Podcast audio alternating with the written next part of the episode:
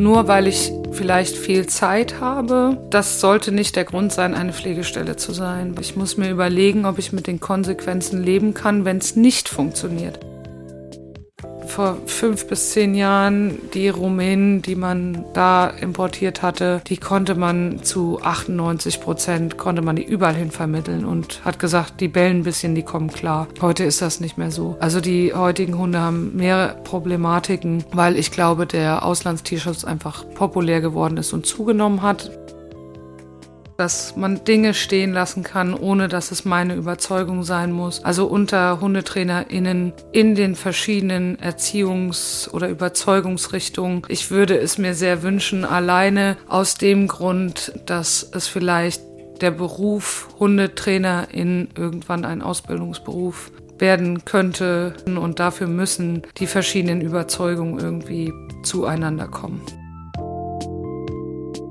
Hallo und herzlich willkommen. Ich bin Jona und ihr hört den Kanes Podcast. Heute zu Gast ist Hundetrainerin, Kanes-Dozentin und bezahlte Pflegestelle Verena Kretzer und ich möchte von ihr wissen, wie sie eigentlich zu dem kam, was sie heute macht. Außerdem habe ich ihr eure Fragen zum Thema Pflegestelle sein gestellt und über ihre Erlebnisse mit Straßen- bzw. Shelterhunden in Rumänien gesprochen. Ich hoffe, ihr seid jetzt genauso neugierig wie ich.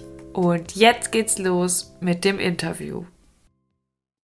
Hallo Verena, schön dich zu sehen und schön, dass du im Podcast bist. Hallo Jona, schön dich zu sehen. Wo bist du gerade? Wo kommst du gerade her? Wo erwische ich dich gerade? Ich sitze gerade in Schweden, in einem kleinen Schwedenhäuschen. Und äh, du erwischst mich gerade in meinem Urlaub. Oh, wie schön ist es so rot, wie man sich das vorstellt, mit so weißen Fensterrahmen und so. Genau so ist es. Und so sind die ganzen Häuser hier. Es ist wie Bullabü. Es ist total schön. Oh, mit den Hunden zusammen hast du Urlaub, oder? Genau, mit meinen Hunden zusammen, ja. Ah, schön bin ich ja ein bisschen neidisch. Ich sitze in Frankfurt. Das Wetter ist schlecht. Oh, hier strahlt die Sonne. Kann ich noch mal ein bisschen mehr Neid reinpacken? Und es ist, also es ist wirklich das Land der Seen. Es ist so viel Wasser und Natur. Es ist wirklich, wirklich toll.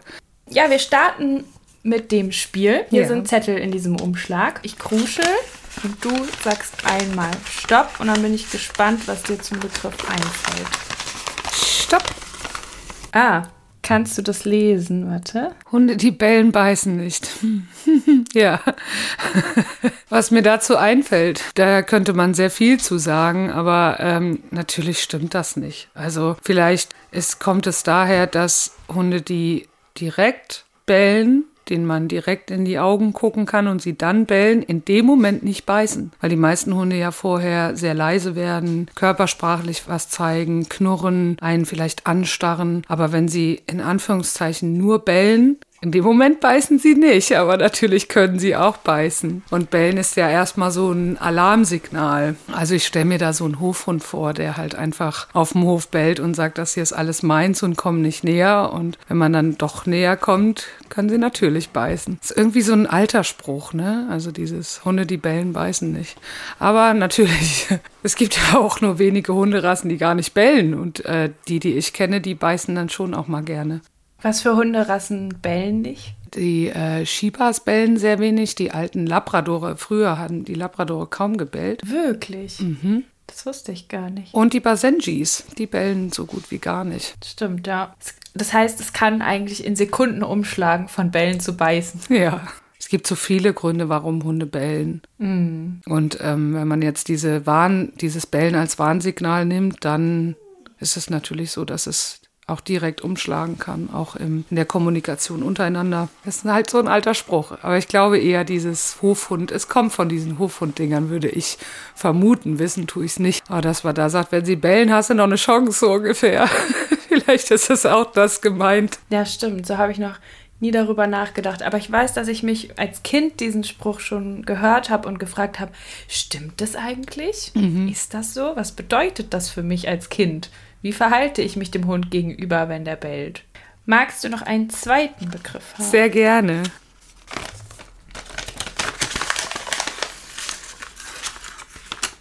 Hundeplatz. Zu Hundeplatz fällt mir als allererstes ein das ortsbezogene Lernen. Das irgendwie so in meiner Kindheit waren ja irgendwie die Schäferhundvereine so populär und äh, da gab's noch so andere Hundetrainer kaum. Also wenn man ein Problem hatte oder was lernen wollte, ging man auf den Schäferhundplatz. Das gibt's ja auch heute noch das Phänomen, wenn die Hunde auf den Platz kommen, dann können sie das alles und wenn man dann nach Hause kommt, dann nicht. Und da liegt's dann meistens dran, dass man das auf dem Hundeplatz gut geübt hat und meistens das dann voraussetzt, dass das genauso zu Hause klappt, dass es halt dann häufig nicht klappt, weil die Rahmenbedingungen nicht stimmen und weil man vielleicht genauso schwer angefangen hat wie auf dem Hundeplatz. Aber umgekehrt ist es natürlich genauso. Habe ich zu Hause Dinge geübt mit meinem einen Hund, der das vielleicht, also ich denke da an Welpenstunde oder Junghundestunde und Sitz zum Beispiel geübt habe unter Ablenkung schon. Zu Hause klappt das und dann komme ich auf den Hundeplatz. Ja in die Hundeschule und da sind dann noch sechs, acht andere Hunde und dann klappt es nicht, dann sind die BesitzerInnen ja häufig so ein bisschen traurig oder enttäuscht, weil zu Hause hat es doch so gut geklappt und dann muss man den Leuten halt auch mal sagen, na ja, aber zu Hause sind nicht sechs bis acht andere Hunde und die Umgebung riecht anders. Ja, das ist so ein Hundeplatzphänomen, würde ich sagen. Natürlich auch sehr schön, so einen eingezäunten Rahmen, so einen sicheren Rahmen zum Üben zu haben. Ja, ich nehme das auch so wahr, dass es manchmal wie so zwei Typen von Hunden gibt, so richtige Hundeschulhunde, die das total verknüpfen und sagen, hier zeige ich alles und vor der Trainerin und hier mache ich alles ganz toll ja. und die Leute sind frustriert, weil es im Alltag ganz anders aussehen kann. Und dann gibt es aber auch Hunde, die sagen, hier ähm, riecht ja alles, hier kann ich mich überhaupt nicht konzentrieren. Ja. Und die Leute ganz frustriert sind, weil sie das Gefühl haben, dass man gar nicht das Bild sieht vom wirklichen Hund, wie sie ihn sonst haben. Und da ist natürlich auch unsere Aufgabe zu sagen, wie sieht es denn zu Hause aus? Ich glaube euch das natürlich. Ja. ja, das stimmt. Also wie gesagt, diese umgekehrte Geschichte früher in der Hundeschule, wenn die gesagt haben, zu Hause klappt das aber, habe ich immer gesagt, freut euch, dass es zu Hause klappt und nicht umgekehrt. Es klappt nur hier und nicht zu Hause, weil daran kann man besser arbeiten, als wenn der Hund hier alles zeigt. Und natürlich gibt's dann noch die Hunde, und da denke ich gerade direkt an meinen Rüden, der sagt, das hier ist alles meins. Gerade so in der Sozialisierungsgruppe oder in der Freilaufgruppe, dass er dann sagt, so, ich bin hier der Beamte, das mhm. ist mein Hundeplatz, nur dass ihr Bescheid wisst. So Typen gibt's natürlich auch, die sich dann ein bisschen sicherer fühlen auf dem Hundeplatz und in ihrer Gruppe und da direkt so ein bisschen, häufig sind so Jungrüden die dann sagen, das ist alles meins hier. Mhm. Und zwar heute arbeitest du ja als bezahlte Pflegestelle. Da hören vielleicht jetzt schon einige auf. Was? Das gibt es? Bezahlte Pflegestelle für sozusagen so Knallkopfkandidaten, hast du es im Vorgespräch von uns beschrieben. Aber auch als Hundetrainerin bzw. Verhaltensberaterin, ich weiß nicht, wie du dich nennst, und eben als Kanes-Dozentin. Ja, jetzt mal so eine ganz offen gestellte Frage. Was hat dich auf diesen Weg geführt, dass du da angekommen bist in diesem Beruf, den du heute machst? ja, das war gar nicht so ein komplizierter Weg irgendwie, aber dann doch irgendwie hingekommen. Also ich ähm, bin gelernte Krankenschwester und ähm, habe zehn Jahre in der Heimbeatmung, intensiven Heimbeatmung gearbeitet und mein erster eigener Hund war meine Labradorhündin Emma und die habe ich, also heute, ich habe, als sie noch gelebt hat, habe ich immer gesagt, das ist mein schlecht erzogenster Hund, aber sie hat halt keine anderen Ideen. Und die habe ich irgendwann mit äh, sehr viel Engagement mitgenommen zur Arbeit. Das heißt, ich habe ähm, lange meinen Chef überredet, habe ihm immer wieder Zeitungsausschnitte hingelegt und wenn es, also bei ihm ging es sehr viel um das Thema Hygiene und ich war vorher schon bei ihr im ASB Besuchshundedienst und das wollte ich halt gerne auch für meine Arbeit. Was heißt ASB? Das war der Arbeiter-Samariter-Bund. ah. äh, da war das einfach nur so, dass mein Hund versichert war für den Besuchshundedienst und ähm, so habe ich damit angefangen. Und irgendwann kam das so bei mir im Ort, also ich wohne ja in so einem kleinen Ort, es sind 800 Seelen, dass immer mal einer gesagt hat, oh, die ist aber toll erzogen und kannst du mir nicht helfen mit meinem Hund? Und dann habe ich gedacht, ach, würde ich gerne, aber ich hätte gerne ein bisschen mehr Ahnung. So. Dann habe ich mich ein bisschen schlau gemacht im Internet und war dann am Ende, bin ich bei zwei Ausbildungen gelandet, weil mir irgendwie klar war, in drei Wochen werde ich kein Hundetrainer oder kann ich das Wissen nicht hinkriegen. Also habe ich nach was Intensiverem gesucht und so bin ich schlussendlich bei Canis gelandet und um ehrlich zu sein, weil das Büro damals noch in Haiger war und das ist ja mein Ort, wo ich herkomme. Und dann habe ich gedacht, Mensch, ist mir ja noch gar nicht aufgefallen, dass hier das so nah ist. Das ist ja super, da muss ich ja gar nicht so weit fahren. also natürlich auch die Inhalte, aber im Prinzip war das die schlussendliche Entscheidung, dass ich bei Canis gelandet bin, weil ich gedacht habe, es ist so nah. Mhm. Also es war das, äh, das kleine Rädchen, was noch dazu geführt hat, sag ich mal so. Ja.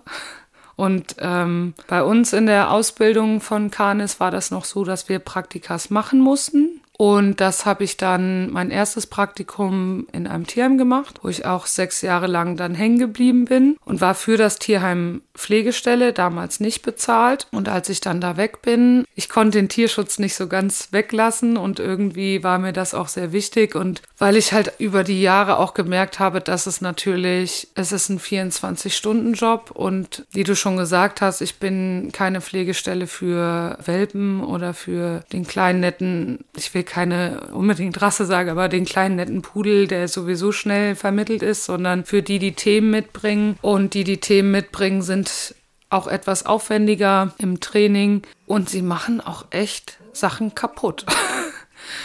und äh, so kam das halt auch, dass ich gesagt habe, ich lasse mich dafür bezahlen, weil es ist mein Job und ich liebe es. Ich mache es sehr gerne, aber das lasse ich mir auch bezahlen. Und der andere Punkt ist noch, dass wir ja sehr viel mittlerweile Tierschutz haben, der vielleicht nicht ganz so gut gemacht ist, der ungesehen ähm, Hunde herholt. Es gibt auch super Tierschutz und auch da kann man einer irgendwie über die Stränge schlagen. Aber ich wollte auch so ein bisschen, als ich das als bezahlte Pflegestelle angefangen habe, so einen kleinen, ich sag mal in Anführungszeichen, Erziehungseffekt haben, dass man nicht einfach sagen kann, als Tierschutzverein oder als Tierheim, ich lade meinen Hund woanders ab und dann bin ich ihn los, sondern dass man dafür auch vielleicht ein bisschen Geld in die Hand nehmen muss, wenn die Hunde professionell untergebracht werden. Und so bin mhm. ich da gelandet. Gibt es da Parallelen zwischen deinem ersten Job als Krankenschwester, das ist ja irgendwie auch Pflege und Pflege, zumindest vom Wort her, zu der Arbeit, wie du sie jetzt machst? Nicht so viele also, na klar gibt es da auch einen Erziehungsaspekt, aber bei den Pflegehunden ist der Erziehungsaspekt viel, viel größer. Und als Krankenschwester ist es halt die, wie du schon sagst, die medizinische Pflege oder Heilung oder dass es halt dem Lebewesen gut geht, äh, dem Menschen.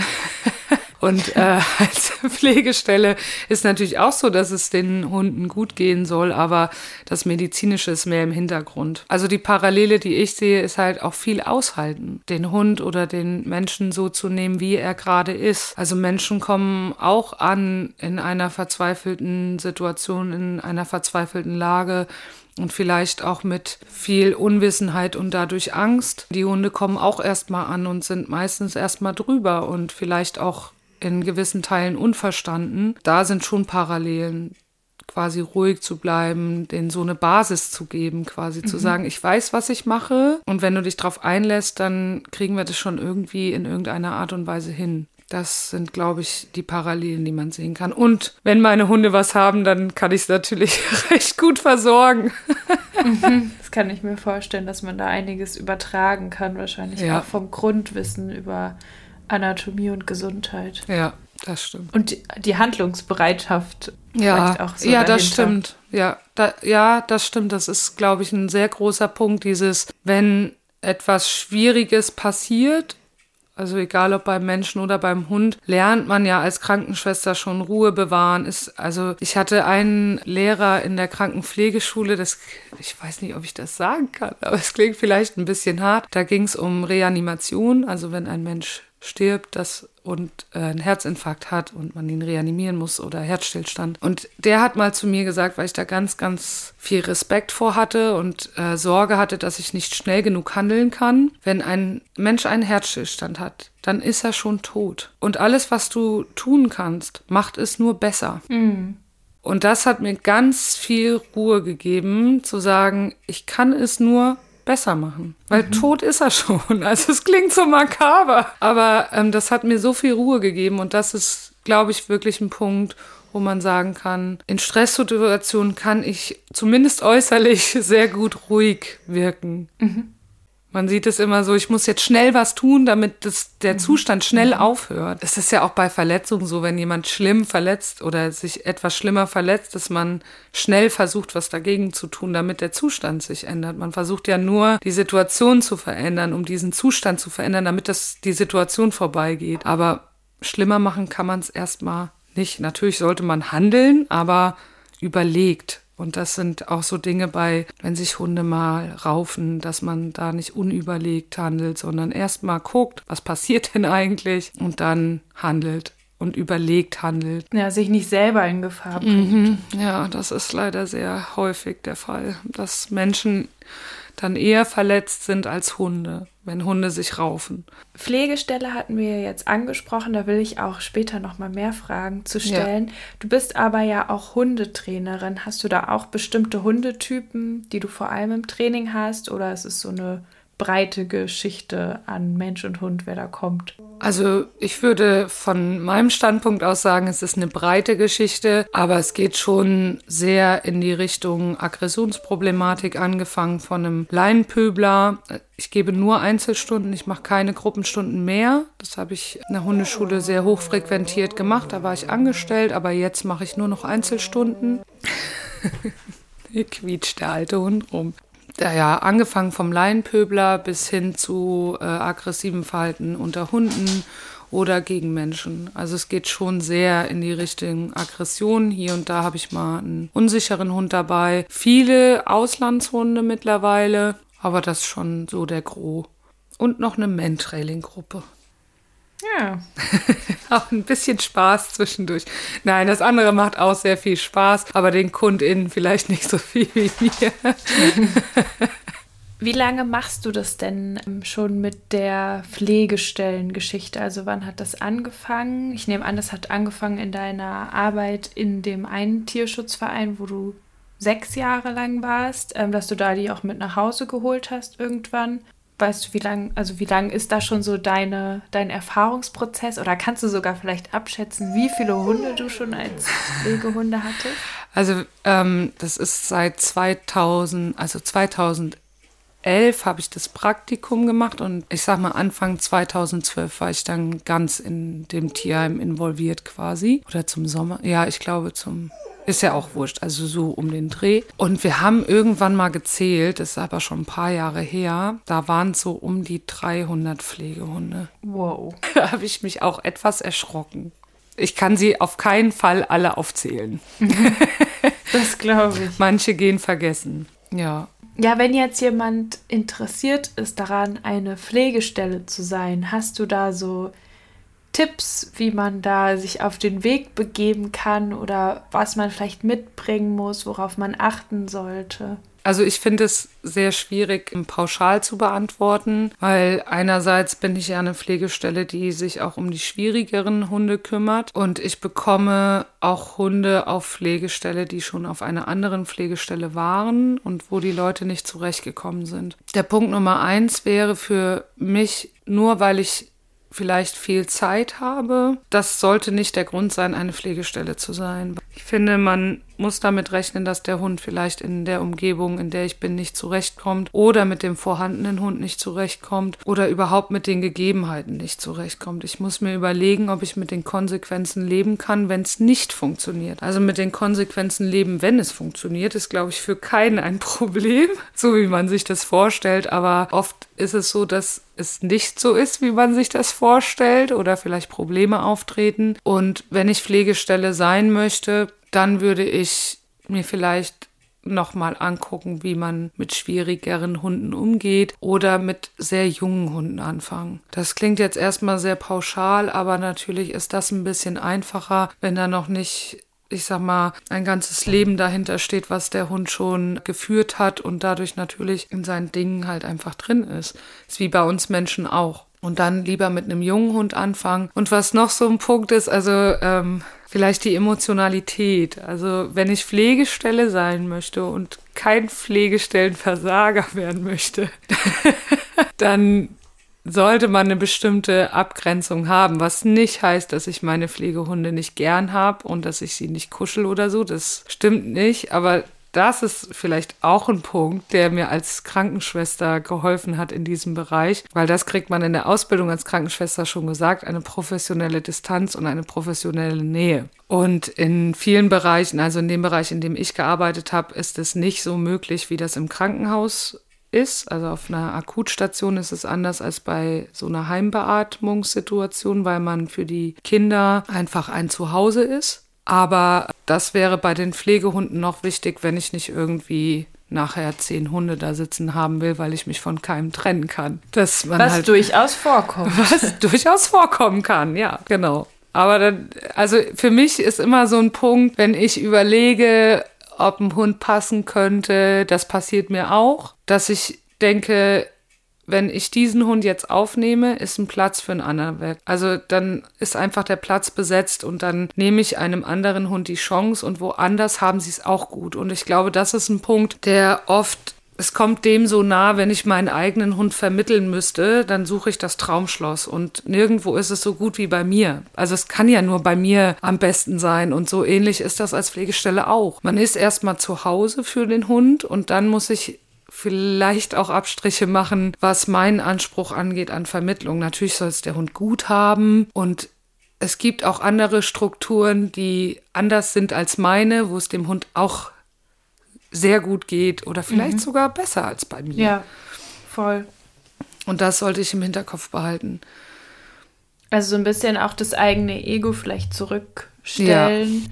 Also, ne, ich habe ja auch eine Hündin aufgenommen und ich denke aber auch, auch wenn jemand nicht diese, jetzt kein Kanes-Studium im Hintergrund hat oder die Fachkompetenz, trotzdem mit ein paar anderen Umweltbedingungen und einem Menschen mit einer, mit einem guten Gefühl für, oder wo es einfach passt vom, von den, von den Eigenschaften, die man mitbringt, könnte es sein, dass es ihr durchaus besser geht als bei mir. Ja, genau.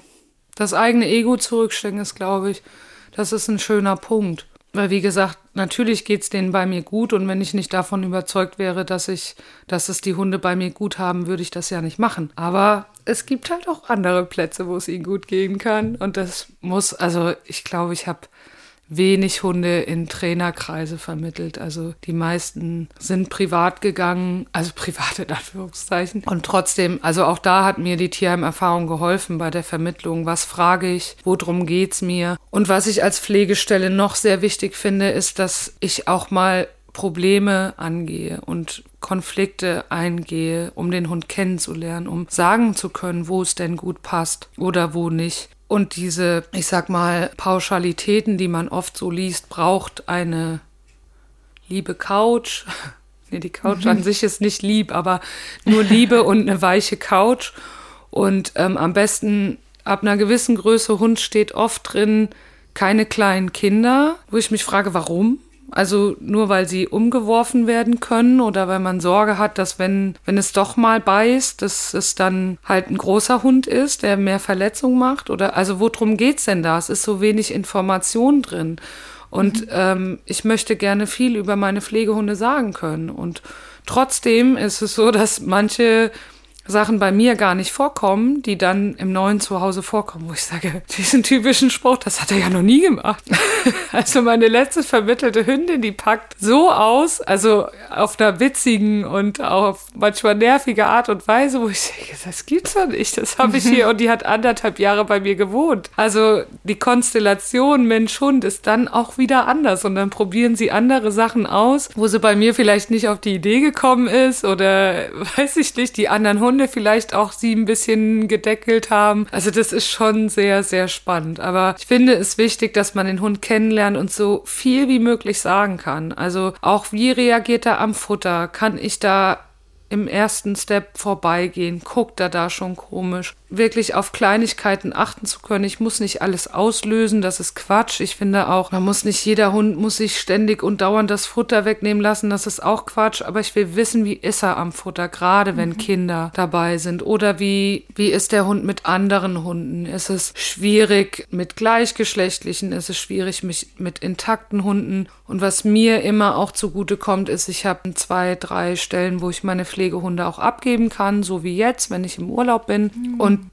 die können mir auch noch mal neue Sachen sagen. Also ja, ist wirklich gut, ja. Hunde wissen, einen Verstand für Hunde haben, ein bisschen Erfahrung wäre schon schön. Das wären so meine Tipps und nicht gleich, wenn der Hund mal was getan hat, was einem nicht so in den Kram passt, da direkt eine Schublade aufzumachen, das Verhalten reinzustecken und nie wieder die Schublade öffnen zu können. Wie könnte man denn jetzt, wenn man sagt, ich möchte voll gerne Pflegestelle werden, aber ich habe noch gar nicht so viel Erfahrung vielleicht, ähm, wie könnte man sich denn diese Erfahrung drauf schaffen? Hast du da Vorschläge, Ideen? Wo muss er da anrufen? Genau, einfach mal bei allen Vereinen in der Umgebung anrufen. Nein. Also was auf jeden Fall Sinn macht, ist, sich vielleicht an den örtlichen Tierschutzverein erstmal zu wenden als Ehrenamtlicher. Man muss da nicht arbeiten direkt. Vielleicht hat man auch ein Tierheim mit Gruppenhaltung in der Nähe. Da kann man schon mal Hunde untereinander so ein bisschen beobachten, ohne dass der Mensch involviert ist. Und dann auch gerne bei Hundeschulen mal mitlaufen, um da mal zu gucken, wie gehen die Hunde untereinander um, wie geht der Trainer, die Trainerin damit um, wenn es mal ein bisschen schwieriger wird. Und ansonsten ist es natürlich Learning by Doing und jeder hat mal angefangen. Für mich ist halt nur wichtig, dass man mit den Konsequenzen leben wollen muss.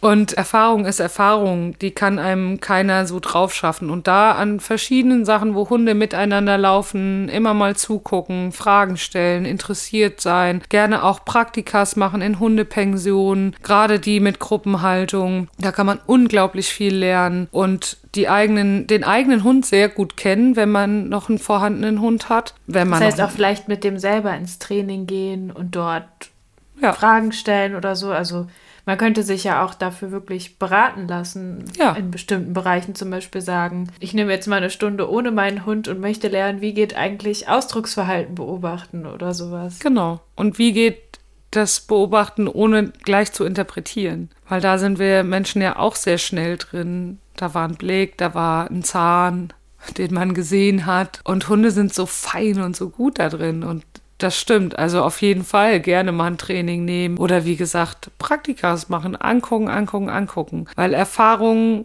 die kann man sich nicht erlesen. Das mhm. ist vielleicht auch so ein Punkt. Also na klar, man kann sich Bücher angucken auf jeden Fall, wo Körpersprache gut drin beschrieben ist. Aber ansonsten muss ich gucken, als ich damals in dem Tierheim angefangen habe und meine erste Gruppe in Anführungszeichen geleitet habe, das war keine Leitung, sondern ich sollte einfach auf alle aufpassen, weil es gab einen Verschönerungstag und die Ehrenamtlichen hatten alle ihre Hunde dabei und die wurden in den kleinsten Auslauf äh, zu mir und ich sollte aufpassen, dass da nichts passiert. Und dann haben sich die Hunde quasi nicht bewegt, weil ich ihnen allen gesagt habe, das lässt du sein und du hörst auch auf und nein, nein, nein, nein, nein.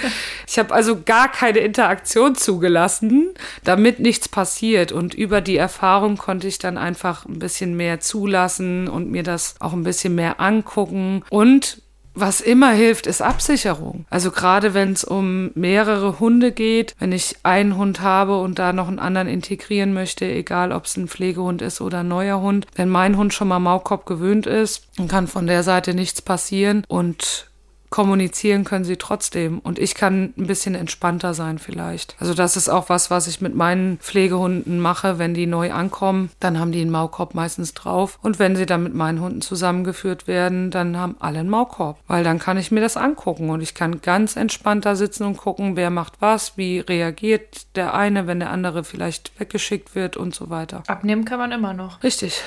Es gibt ja oft so diesen Spruch, sag ich mal, oder diese Weisheit, man muss die Hunde erstmal ankommen lassen. Was würdest du dazu sagen? Inwiefern ankommen lassen? Was bedeutet das überhaupt? Das ist eine gute Frage. Also ankommen lassen, ja, auf jeden Fall. Aber dann muss man sich drüber unterhalten, oder das tun wir ja jetzt gerade. Was heißt denn ankommen? Und ankommen wäre für mich erstmal meine Regeln klären. Das heißt, also bei mir dürfen Hunde zum Beispiel nicht ins Bad. Also ist jetzt in dem Haus, wo ich jetzt bin, auch etwas schwierig, weil das Bad ist oben und da ist ein Hundegitter. Da kommen sie auch nicht so einfach hin. Aber früher war das so, meine Hunde und auch die Pflegehunde haben nichts im Bad verloren. Und das kann man sich so vorstellen, wie wenn ich jetzt jemanden aufnehme, der in Not ist und ich sage, pass auf, da hinten ist mein Büro, da ist die Steuer, da ist alles drin, da gehst du nicht rein. Und solche Dinge sollte ich klären, direkt am Anfang, weil Also mein Spruch aus dem Tierheim früher war immer, es ist einfacher von der Strohhütte in die Villa zu ziehen, als von der Villa in die Strohhütte. Und wenn ich natürlich erstmal sage, pass auf, das ist alles deins, du darfst hier zwei bis vier Wochen ankommen oder vielleicht noch vier bis acht Wochen, das ist so dieses Zeitfenster, wo Hunde ankommen und genau ausloten, was ist hier erlaubt und was nicht. Mhm. Und nach vier bis acht Wochen ist bei den meisten Hunden so, dass sie dann auspacken und sagen, okay, das war hier alles ganz chillig ich durfte hier alles und jetzt nehme ich mir auch das Recht drauf, mir alles nehmen zu wollen. Und mhm. deswegen ankommen lassen, ja, aber wirklich auch Grenzen setzen und sagen, du, das ist hier nicht erlaubt, aber du darfst erstmal hier ankommen, aber das, das machen wir hier nicht. Mhm. Das ist bei mir zu Hause zum Beispiel meine Haustür und mein Huftor. Da wird nicht rausgestürmt. Das mache ich in den ersten Tagen klar. Man darf kommen, wenn ich das sage, aber rausstürmen ist kein kein Punkt. Und Auto. Auto kläre ich auch sofort. Die, mhm. Weil das ist einfach so ein Sicherheitsaspekt. Die dürfen da nicht rausspringen und einfach weg sein, weil dann sind sie vielleicht auch einfach weg, sondern mhm. sie müssen warten, bis ich ihnen das erlaube. Mhm. Ja, ich bin ja zweifache Pflegestellenversagerin. ich habe drei Hunde in meinem Leben zu mir genommen, zwei davon durch Versagung. Wie ist es bei dir? Sind schon mal Hunde da geblieben, die du zur Pflege hattest? Nein, wow. nicht einer. es gab viele, bei denen ich überlegt habe. Und ich muss einmal sagen, das Wort Pflegestellen, Versager, Versagerin ist ja auch ein bisschen sehr abwertend. Also man versagt ja nicht, wenn man einem Hund eine Chance gibt und sagt, weißt du was, du darfst hier bleiben. Von, aber es ist halt so. Kommt drauf an, was man sich vorher vorgenommen hat. ja. Nein, bei mir war es ja auch Pflegestelle. Das eine war Pflegestelle mit Option ja. zum Dableiben und das andere war, ich wollte einen Hund und musste meine Eltern rumkriegen und dann ist einer ein, eingezogen und dann hatte ich sie in der Tasche. Also. Aber das fällt mir auch gerade noch ein zum Thema, wie bereite ich mich vor? Also Pflegestelle mit Option zum Bleiben wäre für mich immer so die Frage, und wenn nicht? Weil das ist ja häufig, da kommt ein Problem und dann will man nicht mehr den Hund behalten, aber kann man dann noch Pflegestelle sein. Und was auch noch wichtig ist, was ich total vergessen habe, Pflegestelle heißt, das kann sein, der Hund sitzt anderthalb, zwei, drei Jahre bei mir und nicht nur ein paar Wochen. Selbst wenn irgendjemand mir sagt, wir brauchen eine Pflegestelle für vier Wochen, würde ich sofort fragen, habt ihr für danach eine Lösung? Ah, da gab es ganz häufig die Zuhörerinnenfrage, die kann ich an der Stelle vielleicht da einmal kurz reinschieben. Was mache ich, wenn der Hund nicht adoptiert wird und ihn nicht und ich ihn nicht mehr länger halten kann? Ja, das habe ich mir hoffentlich vorher überlegt. das ist ein Punkt. Die Frage wäre, da auch wieder, was bedeutet, ich kann ihn nicht länger halten? Gibt es Streitigkeiten zwischen den Hunden? Was gibt es für eine Problematik? Im besten Fall hat der Verein, von dem äh, der Hund kommt, eine Lösung, eine zweite Lösung. Da müsste ich aber vielleicht auch erstmal Management betreiben. Weil was das Schwierigste ist, äh, wenn ich einen Anruf bekomme von einem Verein, der sagt, hast du einen Platz, der Hund muss Freitag weg und es ist Donnerstag. Also diese schnellen Schnellschüsse. Deswegen dieser Punkt, ich muss mir vorher überlegen, kann ich Hunde trennen? Erstmal dauerhaft, bis eine Lösung gefunden ist. Also räumlich trennen. Räumlich trennen. Mhm. Kriege ich das hin? Habe ich die Räumlichkeiten dafür? Mhm. Wenn ein Hund nicht adoptiert wird, bei mir ist das noch nicht vorgekommen. Irgendwann werden sie adoptiert. Im Prinzip ist es der Verein, ist ja erstmal für den Hund verantwortlich, von dem der Hund kommt. Da das Rantragen, dass es irgendwann eine Lösung geben muss und da halt auch ein bisschen Zeit geben, weil gerade im Moment, also durch Corona muss man vielleicht auch noch mal erwähnen, auch wenn es glaube ich schon tausendfach erwähnt wurde, die Leute sind überflutet mit Hunden. Im Moment hat man so gut wie keine Vermittlungschance, also selbst der fluffige Samoyede, den ich gerade bei mir habe, also einer von zweien,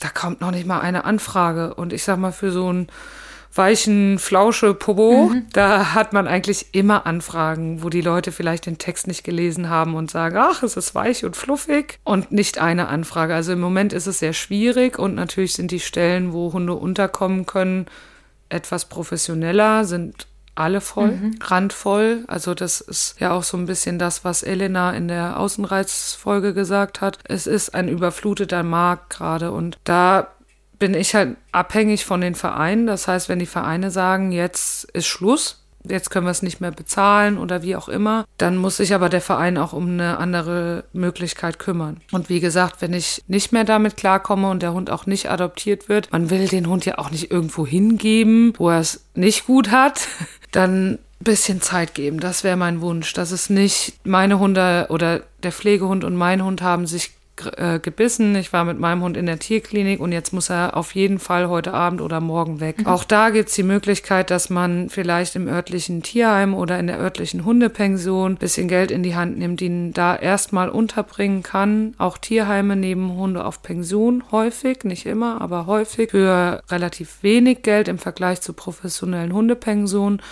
Und wenn es da eine Möglichkeit gibt, kein Hund stirbt daran, mal eine Nacht in einem Zwinger zu sein oder mal eine gewisse Zeit lang im Tierheim zu sitzen. Und Tierheim ist nicht gleich Knast. Also irgendwie mhm. habe ich das Gefühl, die Leute sagen immer, ja, Hauptsache er kommt nicht ins Tierheim. Ich dann denke, na ja, aber er hat gerade irgendwie schlimm jemanden gebissen, aber Hauptsache er kommt nicht ins Tierheim. Also Tierheim ist nicht schlimm. Je nachdem. Und Tierheim ist auch nicht gleich Tierheim. Richtig, ja, also je nachdem, genau. Tolle Unterschiede. Ja. Es gibt Einzelzwingerhaltung, wo ich auch sagen würde, traurig, aber wenn es irgendwie nicht anders geht, dann muss der Hund dahin, Management, bis eine andere Lösung gefunden ist. Und es gibt Tierheime mit Gruppenhaltung, mit Mehrhundehaltung, wo man, ja, die würde ich immer bevorzugen, aber wenn es um Management geht, dann erstmal wohin, wo er unterkommen kann. Wenn es auch irgendwie darum geht, dass der Hund vielleicht einen Menschen gebissen hat, dass man jetzt Angst hat. Beim Veterinäramt anrufen, die haben auch immer Stellen für sowas. Und da geht es nicht gleich um Beschlagnahmung und Anzeige. Also man muss da keine Sorge haben, sondern vielleicht haben die eine Idee, die ich nicht hatte. Ich glaube, was ganz wichtig ist, ist, wenn man mit einem Verein zusammenarbeitet, die Sachen gut zu klären vorher. Die ja, Verantwortlichkeiten gut abzuklären und nicht so zwischen Tür und Angel. Ich nehme einen mit. ja, so, er muss ja gerettet werden und dann schnell, schnell, sondern dass man wirklich abklärt, was sind die Vereinbarungen ja. von beiden Seiten. Auch das wäre super, um wenn man das vorher Arbeit klärt. Ja. ja. Das stimmt. Wenn ich vorher sagen würde, was ist er, wenn, wenn die sich nicht verstehen? Das wäre super, wenn man das vorher klärt. Ja, weil gerade weil das jetzt vielleicht keine, also weil es eine Branche ist, sag ich mal, wo es viel um Freiwilligenarbeit geht und vielleicht auch nicht um jetzt Ausbildungsqualifikationen vorzuzeigen sind oder so und auch weil die Hunde immer noch so zum Hobby-Freizeitbereich dazugehören, sollte es trotzdem Dinge vertraglich so ernst genommen werden und richtig abgestimmt werden miteinander. Ja, und bei Pflegestelle ist ja auch immer viel Herz mit dabei. Aber der Verstand sollte halt nicht auf der Strecke bleiben, weil du gerade gesagt hast, es geht nicht nur darum, Hund zu retten. Das wäre so ein Punkt zu sagen, Pflegestelle ist immer viel Herz und viel, ich tue was Gutes, was natürlich auch so ist. Aber da nicht vergessen, es geht auch um den Verstand, um genau solche Sachen vorher zu klären, zu sagen, was passiert denn, wenn es nicht geht? Kann ich den dann einfach zurückbringen und bin ich dann immer noch Pflegestelle für euch? Mhm. Das ist ja auch, wäre für mich eine Frage, darf ich den zurückbringen und es hat nicht geklappt oder werde ich dann direkt abgestempelt von wegen, die kann nichts oder der kann nichts. Das wäre ja auch sehr schade. Voll. Und manche Konstellationen klappen einfach nicht. Und da vorher klären ist toll, das ist mir gar nicht eingefallen. Aber das mache ich auch. Also bei mir ist es so, dass die Vereine einen Vertrag unterschreiben und nicht ich. Mhm. Und ich finde es auch für mich sehr wichtig. Das kann auch jeder irgendwie anders machen. Aber für mich ist es sehr also wichtig. Also du hast deine Bedingungen einfach, genau, die du stellst, ja. Mhm. Dass ich bei der Vermittlung ein Wort mitreden darf. Mhm. Weil die Hunde leben bei mir, sie leben häuslich bei mir. Also die sind nicht im Zwinger, die leben mit mir im Haus. Und ähm, dadurch kenne ich sie natürlich sehr gut. Und da. Und du machst die ganze Detektivarbeit, so rauszufinden, was sie so auspacken könnten genau. oder auspacken in der Zeit. Ja, und mache das Training mit denen. Also ich kenne sie sehr gut, ich kann sie sehr gut einschätzen und dann möchte ich auch bei der Vermittlung eine Mitsprache haben und die Vereine, mit denen ich bisher zusammenarbeite, da ist auch volles Vertrauen da. Also wenn ich sage, ich habe einen Interessenten, dann ist das vollste Vertrauen auf meiner Seite da und das ist natürlich schön. auch sehr schön für mich. Wenn du einen Hund vermittelt hast, vermitt also kommen die dann teilweise auch zu dir weiter ins Training oder willst du dann bewusst den Abstand haben? Schickst du die dann zu, zu TrainerInnen, KollegInnen oder wie machst du das dann? In der Regel schicke ich sie weiter an KollegInnen, weil es gibt zwei Aspekte, warum ich das mache. Einmal, je nachdem, wie lang der Hund bei mir auf Pflegestelle war, kenne ich den Hund sehr gut und weiß um seine Möglichkeiten. Es muss ja nicht jeder, oder wir sind ja auch im TrainerInnen Kreis so, dass wir sagen, mein Ziel ist nicht das Ziel des Kunden, beziehungsweise umgekehrt oder der Kundin. Und wenn ich jetzt mir vorstelle oder man sich vorstellt, ich lebe mit dem Hund ein bis zwei Jahre, weiß ich, was da möglich ist. Und diesen Anspruch will ich nicht auf das neue Mensch-Hund-Team projizieren und hoffe, dass mir das auch nicht passiert, wenn jemand zu mir ins Training kommt von meinen neuen BesitzerInnen. Aber bisher, wenn die Möglichkeit da ist, gebe ich sie weiter an KollegInnen, damit ich diesen Anspruch, also damit mir das nicht passiert. Und andererseits umgekehrt ist es natürlich genauso. Der Hund kennt mich ja nur auch ein bis zwei Jahre. Und wenn ich daneben stehe, während die BesitzerInnen sagen, ja, zu Hause macht er das und er sagt, ja, Verena ist da, dann mache ich das nicht, dann ist es schwierig für die BesitzerInnen. Und deswegen gebe ich sie gerne weiter an KollegInnen, denen ich vertraue. Und da ist, findet auch ein Austausch statt und dann ist, kann das wirklich sehr, sehr toll werden, weil die KollegInnen wissen, wie ich arbeite. Ich weiß, wie die arbeiten und dann können sie darauf aufbauen. Sie wissen zum Beispiel, dass die Hunde Leinenführigkeit schon kennen und solche Geschichten. Und da kann man dann super drauf aufbauen. Und natürlich haben die KollegInnen nochmal einen ganz anderen Blick auf den Hund und auf den Menschen. Wenn ich ein bis zwei Jahre den Hund bei mir zu Hause leben hatte, dann ist da natürlich auch eine Emotionalität drin, die anderer TrainerIn nicht hat. Und die gucken nochmal ganz anders drauf und das ist sehr, sehr wertvoll. Und die haben andere Ideen nochmal im Kopf, wenn doch nochmal was auftritt. Wo ich vielleicht eher aus der Position der Pflegestelle einen Schnellschuss machen würde, weil ich sagen will, naja, das funktioniert doch. Dieser Gefahr will ich weder mich noch die neuen BesitzerInnen aussetzen. Deswegen gebe ich sie weiter an andere KollegInnen. Du bist ja eine bezahlte Pflegestelle. Mhm. Äh, musst du das oft vor anderen begründen oder auch vor Leuten, die dich anfragen, ähm, weil Menschen irgendwie denken, ja, sie will ja helfen, wieso macht sie das denn jetzt nicht umsonst? Oder Hattest du da schon mal Erfahrungen mit? Eigentlich jedes Mal. Also wenn es kein bekannter Verein ist, die mich schon kennen, habe ich das jedes Mal. Ich muss das jedes Mal begründen, beziehungsweise es kommt jedes Mal die Antwort, wenn ich sage, wie viel das kostet, kommt jedes Mal die Antwort, oh, das ist aber teuer, wir sind ja nur ein kleiner Verein. Mhm. Und dann denke ich so, ja, ich muss es jedes Mal begründen. Es ist jedes Mal, ich mache da keine Rechnung auf. Also das Training und das Futter ist inklusive. Wenn der Hund zum Tierarzt muss, dann das von dem Verein getragen werden, aus welchen Gründen auch immer. Und es ist ja auch eine Überlegung wert. Man muss ja den Hund auch nicht bei mir auf Pflegestelle lassen, bis er vermittelt ist. Man kann natürlich auch so Sachen machen, dass man sagt, der Hund soll erstmal vier Wochen oder acht Wochen bei dir bleiben. Du kannst uns was zu ihm sagen. Bis dahin finden wir eine andere Lösung. Also auch das wären ja Lösungen. Man muss den nicht bis zur Vermittlung bei mir lassen. Am Anfang habe ich mich ein bisschen drüber geärgert, wenn dann gesagt wurde, ja, wir machen uns Gedanken und dann haben sich die Vereine nicht mehr gemeldet. Mittlerweile ist es so, dass ich denke, wenn sie sich nicht mehr melden, haben sie vielleicht was anderes gefunden. Also ich ärgere mich nicht mehr drüber, weil ich kann das verstehen. Es ist, hört sich erstmal nach viel Geld an, wenn man überlegt, dass das ein 24-7-Job ist, dann ist es, glaube ich, zu wenig. Dafür würde wird wenig Leute vielleicht auch arbeiten gehen, aber natürlich gerade diese Hundegeschichte ist in vielen Augen ja auch noch so ein Hobby-Ding, was du schon gesagt hast. Hobby, Romantik, sie will doch helfen. Ja, ich will helfen, aber nicht, ich kann nicht meine ganze Kraft darauf verwenden, zu helfen, sondern es ist ein Job und mittlerweile kann ich sagen, ich mache den gut. Und von daher ist das ein Job. Ja, voll. Und auch echt eine, also, ne, eine 24-7-Geschichte. Das darf man nicht unterschätzen. Auch, Und ja.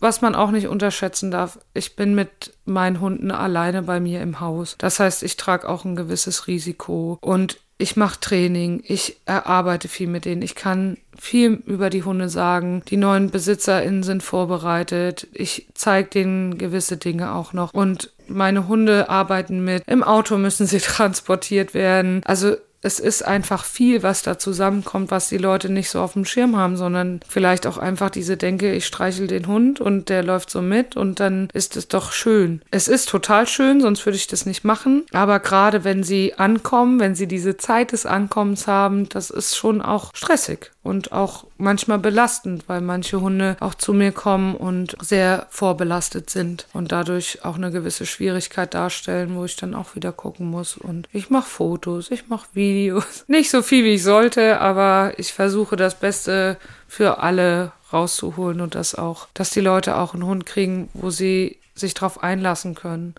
und wo sie sagen können, ich weiß, was da auf mich zukommt und ich kann damit leben und die Vermittlungsgespräche führe ich auch. Also es ist ein Job und ich liebe ihn. Also irgendwo ja auch eine vorbildliche, entschleunigte Arbeit zu manchen Schnellschüssen, wie man sonst an einen Hund kommt. Ja. Kleidet das Kennenlernen, was so professionell geleitet und beraten wird, das würden sich ja viele wünschen oder es würden zumindest sich viele TrainerInnen wünschen, um sich hinten raus ganz, ganz viel sparen zu können, an das es eben nicht passt. Ja. Kann ja auch ein Vorbildarbeit sein, sozusagen, wie Tierschutz aussehen könnte, wenn man es entschleunigt und nachhaltig angeht. Ne? Manchmal ja. ist ja ähm, der Punkt klar immer, ja, der muss schnell irgendwo hin vermittelt werden, aber wie wertvoll ist es, wenn er dann am Ende bei Elena im Tierheim Lübeck landet oder halt fünfmal weitergegeben wird und nie so richtig ankommt oder irgendwas Schlimmes sogar passiert, dann ist es vielleicht erstmal so, dass man da vorher rein investiert, aber das eine nachhaltige Investition ist so genau. rum anzugehen. Und das würde ich mir auch von den, ich sag mal, normalen Pflegestellen wünschen, dass sie den Hund kennenlernen und wissen, was geht, was geht nicht und wo, wo geht vielleicht auch die Reise hin bei gewissen Junghunden, dass man wirklich den Hund kennenlernt und da ganz viel zu sagen kann. Wie ist er, wenn er sich mal auf die Couch gemogelt hat und ich ihn da runter schicken muss? Oder wie ist er, wenn er mitten im Türrahmen liegt und ich mal durch ihn durchgehe und nicht zur Seite gehe? Einfach, wie ist der Hund und nicht er ist süß und er hat Schlimmes erlebt, was ich bei den wenigsten Hunden glaube. Mhm, da kommen wir vielleicht gleich nochmal drauf. ja. Und er braucht jetzt einfach nur viel Liebe. Und ich glaube, das haben wir in ganz vielen Podcast-Folgen schon gesagt. Grenzen geben Sicherheit. Das ist mir wichtig. Nicht den Hund einzugrenzen, dass er nur noch neben mir läuft und sagt, oh Gott, oh Gott, hoffentlich kriege ich keinen Ärger, sondern einfach zu sagen, das sind meine Grenzen. Akzeptiere bitte. Und wenn du sie nicht akzeptierst, dann reden wir drüber. Wie ganz normale Menschen, Fragen stellen ist erlaubt.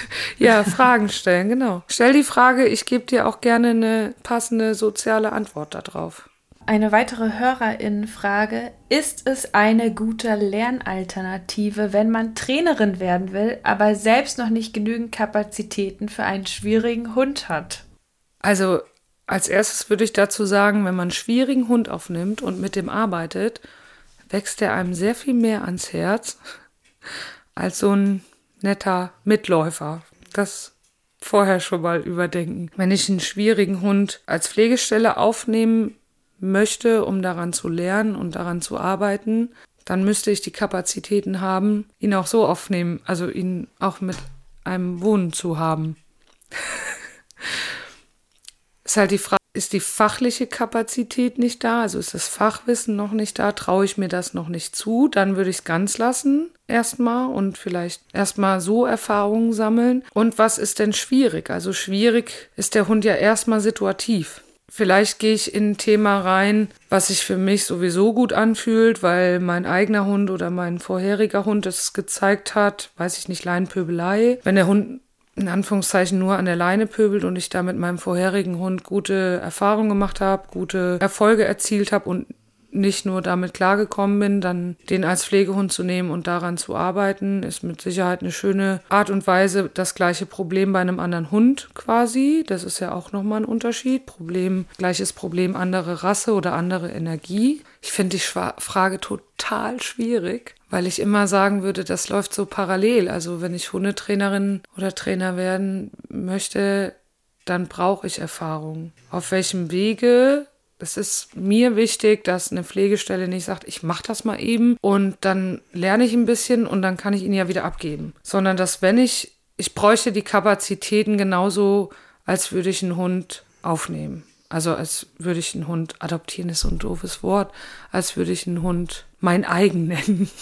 Die, ich brauche die gleichen Kapazitäten. Fachlich genauso wie räumlich. Weil da haben wir ja vorhin auch drüber gesprochen, muss ich Management betreiben, dann gerne da, wo der Hund es jetzt schon kennt. Mhm. Ich glaube, der Unterschied ist halt so der Gedanke von, wenn der Hund, keine Ahnung, zwölf Jahre lebt und man eine eigene Lebensplanung vielleicht noch nicht so festgesteckt hat, dann könnte es ja vielleicht der Gedanke sein, eine Alternative zu sein. Ja, den Gedanken kann ich total gut verstehen. Aber einerseits kommt es ja immer anders, als man denkt. Das heißt, wenn ich eine Lebensplanung habe, weiß ich nicht, Familie gründen, nehmen wir jetzt mal so den Klassiker, und ich habe einen Hund, der Menschen attackiert, beißt, verletzt, dann ist es häufig so, dass so eine Schwangerschaft dazwischen kommt, wenn man sie nicht gebrauchen kann mhm. und gar nicht so dolle geplant werden kann, muss, soll. Die andere Seite ist natürlich, ja, also ich, ich finde halt, man, ein Hund kann ja auch, wenn so ein Hund ein bis zwei Jahre bei mir wohnt und ich eigentlich in meinem tiefsten Herzen so einem Hund gerne eine Chance auf ein neues Zuhause bei mir geben würde, dann wird er sowieso bleiben. Mhm. Wenn ich dann das als Pflegestelle mache und ich Dinge erreicht habe. Und wenn ich die Dinge nicht erreicht habe, dann habe ich vielleicht noch nicht die Kompetenz für einen schwierigen Hund auf Pflegestelle und würde fürs neue Zuhause ja auch nicht gut sein. Also mhm. wenn man das gut macht, sollte man vorsichtig sein, ob man den Hund da nicht behält. Also es ist immer, wenn man es gut macht und der Hund was mitnimmt, ist es immer gut für eine Vermittlung oder für Behalten. Die Kapazitäten sollten gleich sein, finde ich. Aber man, mit jedem Hund lernt man, mit jedem Hund, der unterschiedlich ist, lernt man was dazu auf jeden Fall. Das sind ja die Erfahrungen, die man so macht. Ein Rottweiler ist anders als ein Pudel, ein nordischer Hund ist anders als ein Südeuropäer. Also das einfach die Genetik. Und bei Senjis bellen nicht mal. bei Senjis so. bellen nicht mal, genau. Ja. ja. Muss man denn den ganzen Tag zu Hause sein? Eine Frage, die tatsächlich total häufig kam, was mich gewundert hat. Da habe ich mir so noch gar nicht Gedanken drüber gemacht, beziehungsweise ja, also das hat, hat unser Publikum sehr beschäftigt, diese Frage. Also es wäre total schräg, weil dann würde ich leider sterben, weil dann würde ich mich, dann würde ich nicht einkaufen gehen können, dann würde ich nicht mit einem Hund mal zum Tierarzt gehen können, selber vielleicht auch mal zum Arzt. Nein, also Einmal wäre es ja so, ich möchte ja auch wissen, wie ist er denn? Kann er alleine bleiben? Das wäre ja für die Vermittlung auch toll zu wissen. Kann er das denn? Oder macht er mir irgendwas kaputt oder bellt er die ganze Zeit? Und da Genauso wie bei einem neuen Hund, der einzieht, halt einfach gucken, kann er es, kann er es nicht. Und dann halt genauso wie beim eigenen Hund die Kapazitäten nicht überschreiten, dass der Hund nicht irgendwie zehn Stunden alleine bleiben muss. Das wäre ja total schlimm, sondern halt einfach sich ranzutasten, zu gucken, wie lange schafft er das. Was mir immer hilft, ich habe, glaube ich, vier Kameras zu Hause, wo ich halt einfach gucken kann. Also wo ich gucken kann, wie machen sie das. Also da geht es nicht darum, irgendwelche Menschen zu überwachen, sondern es geht wirklich nur darum, wie machen sie das, kommen sie zur Ruhe, regen sie sich auf, klauen sie mir die Decken oder was, was auch immer. Und das hilft für mich total. Also du hattest das ja, glaube ich, in dem in einem Podcast erwähnt, dass man auch das Handy aufstellen kann, sich nachher oder sich selber anruft mit einem Videocall. Das geht natürlich auch. Für mich sind die Kameras eine gute Alternative. Ich habe damit angefangen, als meine Althündin nicht mehr alleine bleiben konnte, was sie immer super konnte, um einfach zu sehen, wie viel Stress hat sie und habe das dann für die Pflegehunde genutzt. Also es gibt ein Zimmer, wo die Hunde übernachten, weil ich die Pflegehunde gerne getrennt habe nachts und weil meine Hunde und ich auch irgendwann Feierabend haben, mhm. finde ich sehr, sehr wichtig und kam auch irgendwie erst in den letzten Jahren und ich habe es an meinen Hunden sehr gemerkt. Und da halt einfach zu gucken, wie machen sie das. Also ich trenne nachts die Hunde. Ich habe immer nur zwei Pflegestellenhunde, also nicht mehr, sondern nur zwei. Und die werden nachts auch getrennt, sodass sie sich nicht irgendwie gegenseitig blöd sein können. Und ansonsten laufen sie mit. Aber wenn ich nicht da bin, sind sie in diesem Hundezimmer und dann kann ich gucken, wie machen sie das. Ja, es wäre ja ganz schlimm, wenn man nicht mal aus dem. Und es ist immer. Also einmal für sich selber und dann natürlich auch, ich will ja wissen, wie ist es. Das ist ja, glaube ich, dass bei Interessenten eine der häufigsten Fragen, kann der Hund alleine bleiben? Und kein Mensch schafft es immer bei seinem Hund zu sein. Also selbst wenn man zu zweit ist und dann, es kann ja immer mal was sein, wo man den anderen unterstützen muss, den Partner, die Partnerin. Und dann muss der Hund alleine bleiben. Und dann ist es unfair, wenn er plötzlich alleine bleiben muss. Dann lieber geübt und geguckt, woran liegt, hat er Stress, hat er, ist er einfach nur sauer, dass ich jetzt gehe. Und dann kann man daran wieder üben. Und dann ist es wieder schön für die neuen Interessenten, für die neuen BesitzerInnen, weil man weiß, wie hat er reagiert und wie habe ich es gelöst. Man gleich einen Lösungsansatz für die neuen BesitzerInnen. Sollte man denn erst Pflegestelle werden, wenn der eigene Hund keine Baustellen mehr hat? Da müssen wir Baustellen definieren. Also es wäre schon zu wünschen, dass der eigene Hund so zuverlässig läuft, dass ich nicht auf beide Hunde achten muss. Und es ist natürlich auch häufig so, dass sie sich Blödsinn von dem anderen abgucken. Also nicht die guten Sachen, manchmal auch, aber sie gucken sich halt sehr viel Blödsinn von dem anderen ab. Und wenn ich jetzt einen Hund habe, der zum Beispiel an der Leine pöbelt und ich will mit beiden Hunden dann spazieren gehen, kann ich mich darauf einstellen, dass der neue Hund wahrscheinlich mitpöbelt. Und wenn ich das aber nicht als Baustelle sehe, sondern sage, na ja, ist halt so, dann weiß ich aber, worauf ich mich einlasse. Aber wie gesagt, ich finde, der Hund sollte für mich zuverlässig sein. Kommt doch auch sehr auf die Lebensumstände Total. an, die man hat. Also, ne, äh, wie du sagst, definiere Baustelle. Wenn ich jetzt ein großes Haus mit Garten habe und keine Nachbarn, dann habe ich ja eine andere Situation als jetzt in einer Stadtwohnung. Richtig. Und natürlich ist es da auch so, ich lebe auf dem Dorf. Wenn ein Hund von mir in die Stadt vermittelt wird, kann ich dazu nicht so viel sagen. Ich hatte letztens eine Anfrage, ob die, ob der Hund mit Katzen klarkommt. I don't know weil ich habe keine Katzen zu Hause. Ich kann dir höchstens sagen, ob er draußen drauf reagiert. Ich habe dann noch Stellen, wo ich dann mal hinfahren kann, aber es ist auch keine wirkliche Aussage. Und natürlich, so sind die Gegebenheiten. Aber wenn mein Hund eigene Baustellen hat, man kann es natürlich auch so lösen, sind die Baustellen drinnen. Das wäre auch noch ein Unterschied, also zu Hause oder sind sie draußen? Meine Hündin, die hat schon mal gerne früher an der Leine gepöbelt und dann bin ich halt mit den Pflegehunden nicht mit ihr zusammen spazieren gegangen. Und dann habe ich sie zu Hause gelassen, habe meinen Rüden mitgenommen oder gehe mit den Pflegehunden alleine oder oder oder. Gibt es ja auch wieder Möglichkeiten. Aber Meistens ist es so, das ist ja auch so ein kleiner Wink zur Mehrhundehaltung. Wenn ich ein Problem mhm. habe, dann habe ich plötzlich zwei. Mhm. ja, das summiert sich dann schnell. Es summiert sich und die Gruppendynamik darf man nicht unterschätzen. Das, das ist dann leider so. Auf was sollte man denn achten, wenn Interessenten kommen? Also gibt es da so, hast du mal so ein, zwei Fragen, die dir am allerwichtigsten sind, die du auf jeden Fall fragen würdest? Oder wie läuft es in so einem Beratungsgespräch ab, was man vielleicht gar nicht so denkt, was dir vom Blick von der Fliegestelle her aus wichtig ist? Also wichtig ist mir zuallererst, und das ist meistens die telefonische Geschichte am Anfang, ich will wissen, ob Sie meine Texte gelesen haben, weil da steht schon drin, vielleicht nicht so der beißt Männchen, sondern ähm, da steht es schon auch ganz gut umschrieben, womit man aufpassen muss. Und ich kann da mal äh, meine letzte vermittelte Pflegehündin als Beispiel nehmen. Die war sehr unsicher mit Menschen und hat einfach gelernt zuzubeißen, gerade territorial im Haus. Und ich hatte mega viele Anfragen, also im Vergleich mit Familien mit kleinen, also wirklich Kleinstkindern. Wo ich gesagt habe, habt ihr euch das durchgelesen? Ja, haben wir uns durchgelesen. Und ähm, dann habe ich halt die Frage gestellt, okay, euer, also eine war dabei, eine Interessentin, der ihr Kind war, ich glaube, noch kein Jahr alt.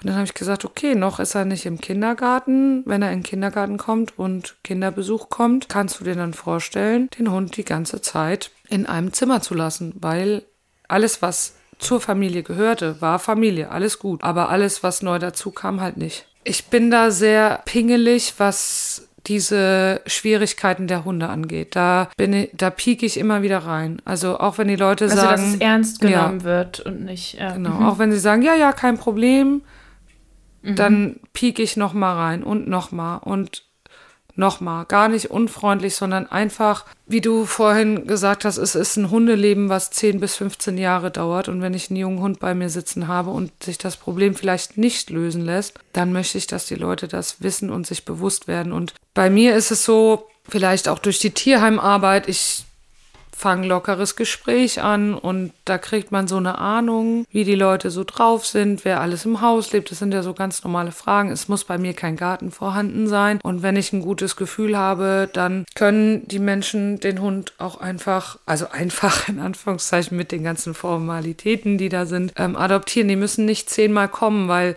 der Hund ist bei mir zu Hause. Und wenn die InteressentInnen nur Gassi gehen, dann kommt der Hund wieder zu mir nach Hause. Das heißt, er zeigt sich dann nicht, wie er ist, mhm. sondern sie sind halt zehnmal Gassi gegangen und haben ihn mir wiedergebracht. Also, mhm. ja, ich pieke in Schwierigkeiten. Für mich geht's da auch sehr viel mehr um den Menschen, weil ich möchte nicht, dass ein Mensch nachher mit einem Hund leben muss, wo er sich das nicht so vorgestellt hat. Dass mhm. vielleicht Dinge einfach nur Management sind. Ich habe einen Hund, den ich vermittelt habe, wo ich im Gespräch schon wusste, sie wird den Hund nie wieder abgeben. Und der Hund war ist ein toller Hund mit den richtigen Grenzesätzen. Und ich wollte aber nicht, dass sie in so eine Falle gerät, wenn der Hund Schwierigkeiten zeigt, sich selber zu isolieren oder jeden Tag mit den Schwierigkeiten zu hadern. Mhm. Das finde ich wenn man eine andere Vorstellung hat. Und wie gesagt, ich weiß, die würde den Hund niemals wieder abgeben. Niemals. Egal welche Schwierigkeiten er zeigt. Und da habe ich auch mehr reingepiekt und sie war sich sehr sicher und der Hund hat auch ein schönes Leben. Also alles gut. Aber sowas ist mir sehr wichtig. Und mir ist auch mhm. wichtig, dass die Leute wissen, dass der Hund auch wieder zurückgegeben werden kann, wenn das doch nicht so klappt. Und voll gut dann soll der Hund auch gerne wieder zu mir. Also ich nehme, wenn ich einen Hund vermittelt habe, vier Wochen Minimum keinen neuen Pflegehund auf, weil mhm. ich denke, wenn der Hund zurückkommt, dann darf er auch wieder bei mir in meine Struktur und was er so kennt und mhm. man muss keinen neuen Platz suchen. Aber es gibt keine explizite Frage, die ich irgendwie stelle, wo ich sage, aha, das ist die Frage der Fragen und jetzt weiß ich, wie du tickst. Das ist so ein Gespräch mhm. einfach. Es ergibt mhm. sich im Gespräch und natürlich, ähm, was ich auch frage, weil es einfach schwierige Hunde auch bei mir sind. Das wäre mir auch bei allen anderen Hunden wichtig. Aber ich möchte wissen, ob sie auch Grenzen setzen können, ob sie auch also Konflikt, genau, ob sie ja. konfliktfähig mhm. sind, ob sie also ich gebe ja auch ein bisschen mit, so diese Strohhütte-Villa-Geschichte, dass sie den mhm. Hund halt erstmal wirklich nicht groß beachten, sondern er einfach nur da ist, sie ihre Grenzen aufzeigen und vielleicht wie die Erfahrung schon mal war. Haben Sie einen anderen Hund? Haben Sie andere Tiere? Wie haben Sie die erzogen? So ein bisschen wie ein Erstgespräch ja. bei KundInnen. Klingt sehr ja. ähnlich von, von der Struktur. Genau, her. ja. Mhm. Aber es gibt nicht die ein, zwei Fragen, die, die sind, sondern es ergibt sich ein Gespräch und ja. Du hast erzählt im Vorgespräch, dass du auch Bootcamp-Hunde hast. Hm? Was bedeutet das? Was passiert denn im Bootcamp? genau. Bootcamp ähm, ist ein Erziehungsurlaub für Hunde. Also die Besitzer, ich nehme ja als Pflegestellen keine Hunde von privat. Also die kommen nur über Tierschutzvereine. Bootcamp-Hunde sind Privathunde, die ein Problem haben oder die eine Auszeit mit Training benötigen. Das heißt, da ist, mhm. es ist quasi Hundepension mit Training.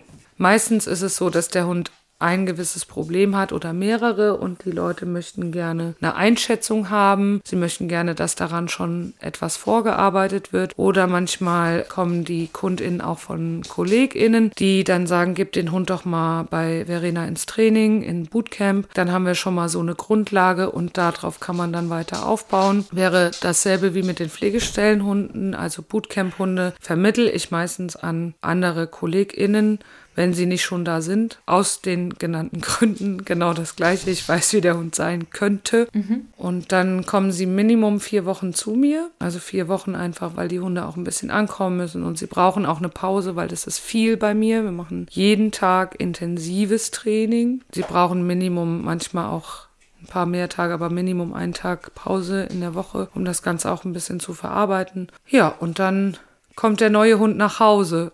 Nein, so einfach ist es natürlich nicht. Also ähm, da ist fertig erzogen. Genau, fertig. Jetzt kannst du dieselben Knöpfe einmal drücken. Hier ist die Fernbedienung. Genau, so.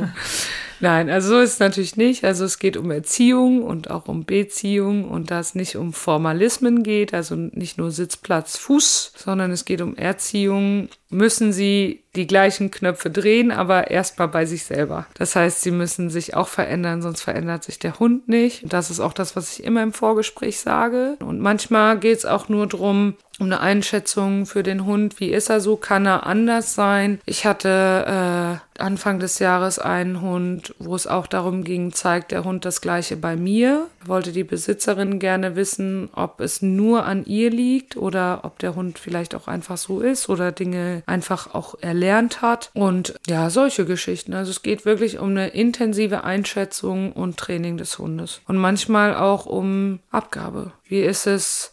Geht das bei Verena? Geht das nicht? Wie viel Arbeit wär, würde dahinter stehen? Und wäre es vielleicht auch für uns alle einfacher, wenn der Hund abgegeben werden würde?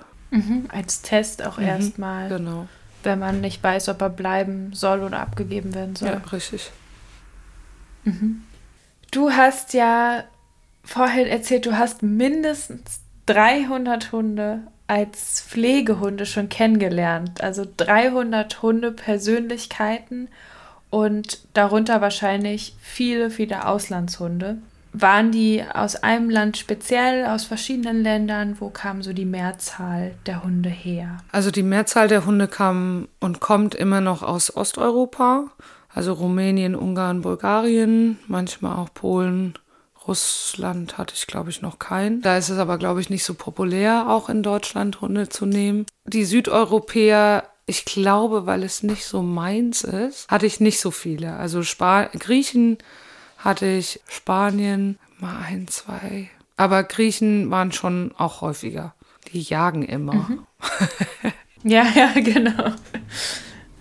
Also sehr, sehr oft ja. auf jeden Fall. Es, ist, es steckt da eine andere Thematik dann ja. hinter. Genau. Je nach Land auch so ein bisschen.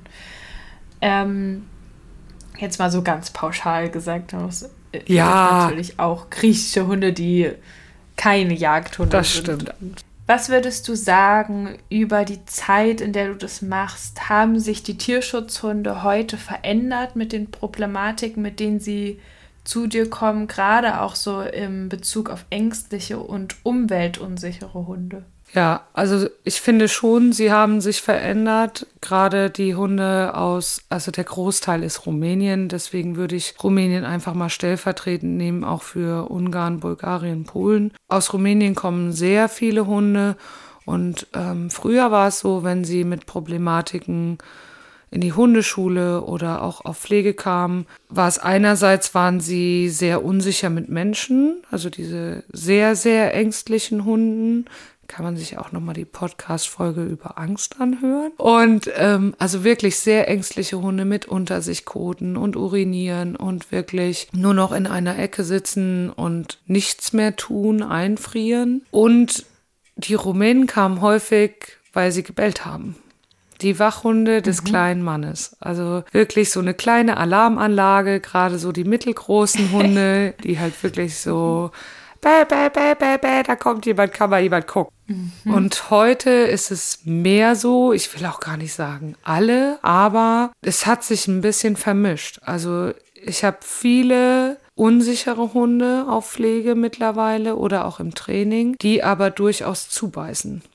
Mhm. Also ähm, oder auch sichere Hunde, also gar nicht äh, umweltunsicher, die aber auch vermehrt zubeißen und weniger bellen. Eigentlich passt es zu unserem Kruschelzettel mit dem. Da schließt sich, da der, schließt Kreis. sich der Kreis. Hunde, die bellen, beißen nicht. Genau.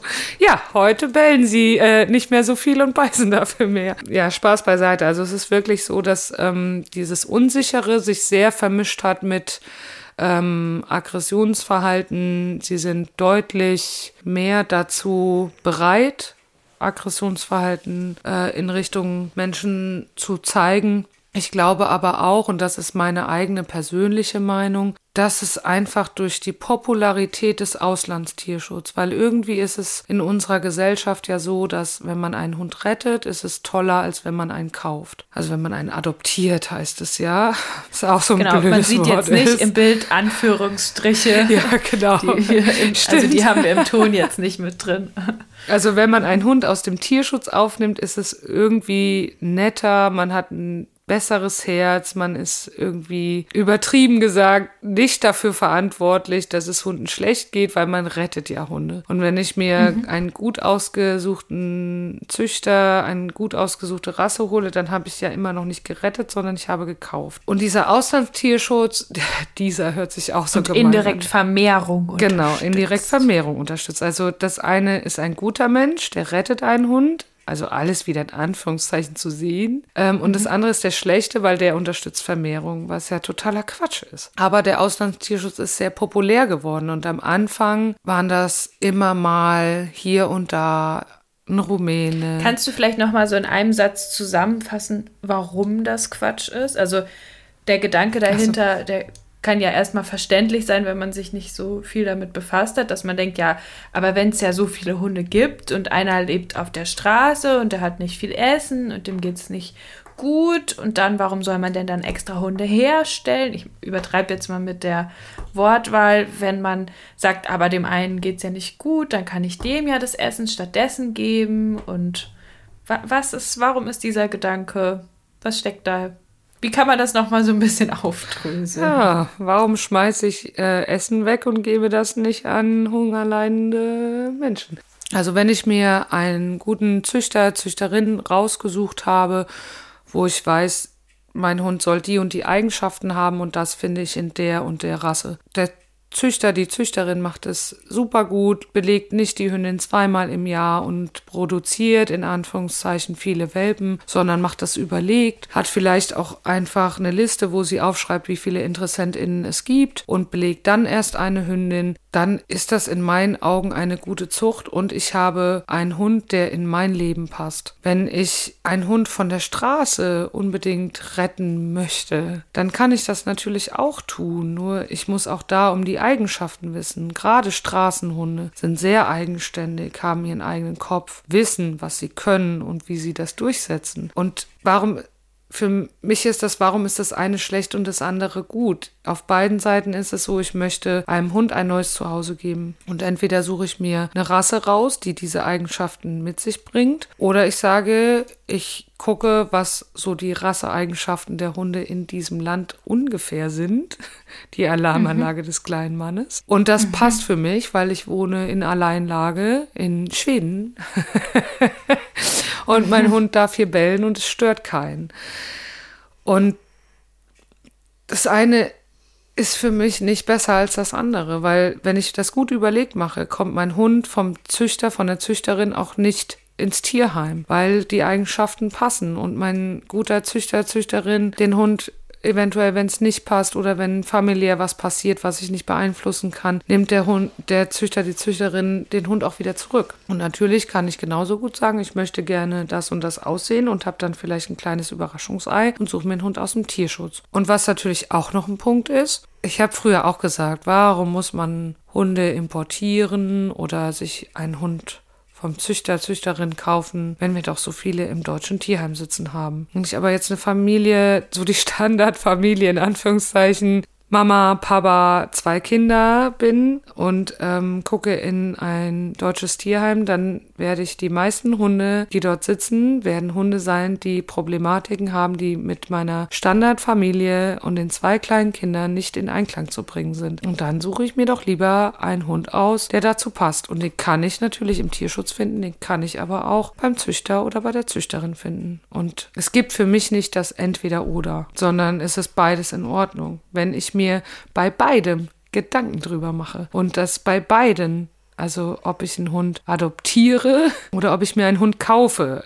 Im Übrigen ist Adoptieren auch kaufen. Das klingt nur irgendwie wieder herziger und netter und gerettet. Wenn ich mir einen Hund vom Züchter oder von der Züchterin kaufe oder aus dem Tierschutz kaufe, es ist das Gleiche. Ich muss mir bei beiden Gedanken machen. Ich muss mir bei beiden den Gedanken machen, passt es in meine Lebenslage, passt es zu meiner Familie, sind alle damit einverstanden, passt es zu meiner Katze, sind die Nachbarn auch in Ordnung und freuen sich, wenn der Hund mal bellt und also beides setzt Gedanken und Verstand voraus und nicht nur, ich habe gerettet und deswegen bin ich ein guter Mensch. Das war jetzt auch länger als ein Satz. Also das heißt, das Thema ist einfach ein bisschen komplexer in alle Richtungen. Also sowohl komplexer, dass man auf jeden Fall bitte viele Sachen in der Zucht kritisieren kann und da ganz, ganz viel auch nicht so gut läuft oder ganz, also ganz, ganz viel schief läuft, was aber halt nicht heißt, dass es die Zucht schief läuft. Richtig. Oder, ne? Den Rattenschwanz, den muss man sich halt dann auch angucken, wenn halt dann in Deutschland die Tierheime voll sind mit Hunden, die aus dem Ausland kommen, denen überhaupt nicht mehr ge geholfen werden kann und hier dann irgendwann das Thema Tötungsstationen auf dem Schirm ist, ist dann die Frage, ist das wirklich nachhaltiger, als wenn man vor Ort sich vielleicht um, um Sachen kümmern würde. Aber wenn du gerade Tötungsstation sagst, das ist ja auch so ein Punkt, der mir wirklich am Herzen liegt. Wenn wir über den Osten Europas reden und Auslandstierschutz dort, heißt es oft, ich habe meinen Hund aus der Tötung gerettet. Und man muss sich einfach mal bewusst werden, dass in fast allen europäischen Ländern, außer in Deutschland, es eine gewisse Frist gibt für Tiere, nicht nur Hunde, im Tierheim, wenn sie innerhalb einer gewissen Frist nicht adoptiert werden oder gerettet werden, dass sie dann eingeschläfert werden. Nur ist es irgendwie sehr populär, wenn die Hunde aus Osteuropa kommen zu sagen, der kommt aus der Tötung. Ich habe ihn aus der Tötung gerettet. Ohne mich wäre er tot. Und das macht ja wieder was mit Herz und wenig Verstand. Und dazu sagen, na ja, also selbst in Amerika ist es so. Wo wir ja auch immer rüber gucken und sagen, das ist gleichwertig, so von den Werten, die man so hat. Und in Amerika ist es auch so. Ich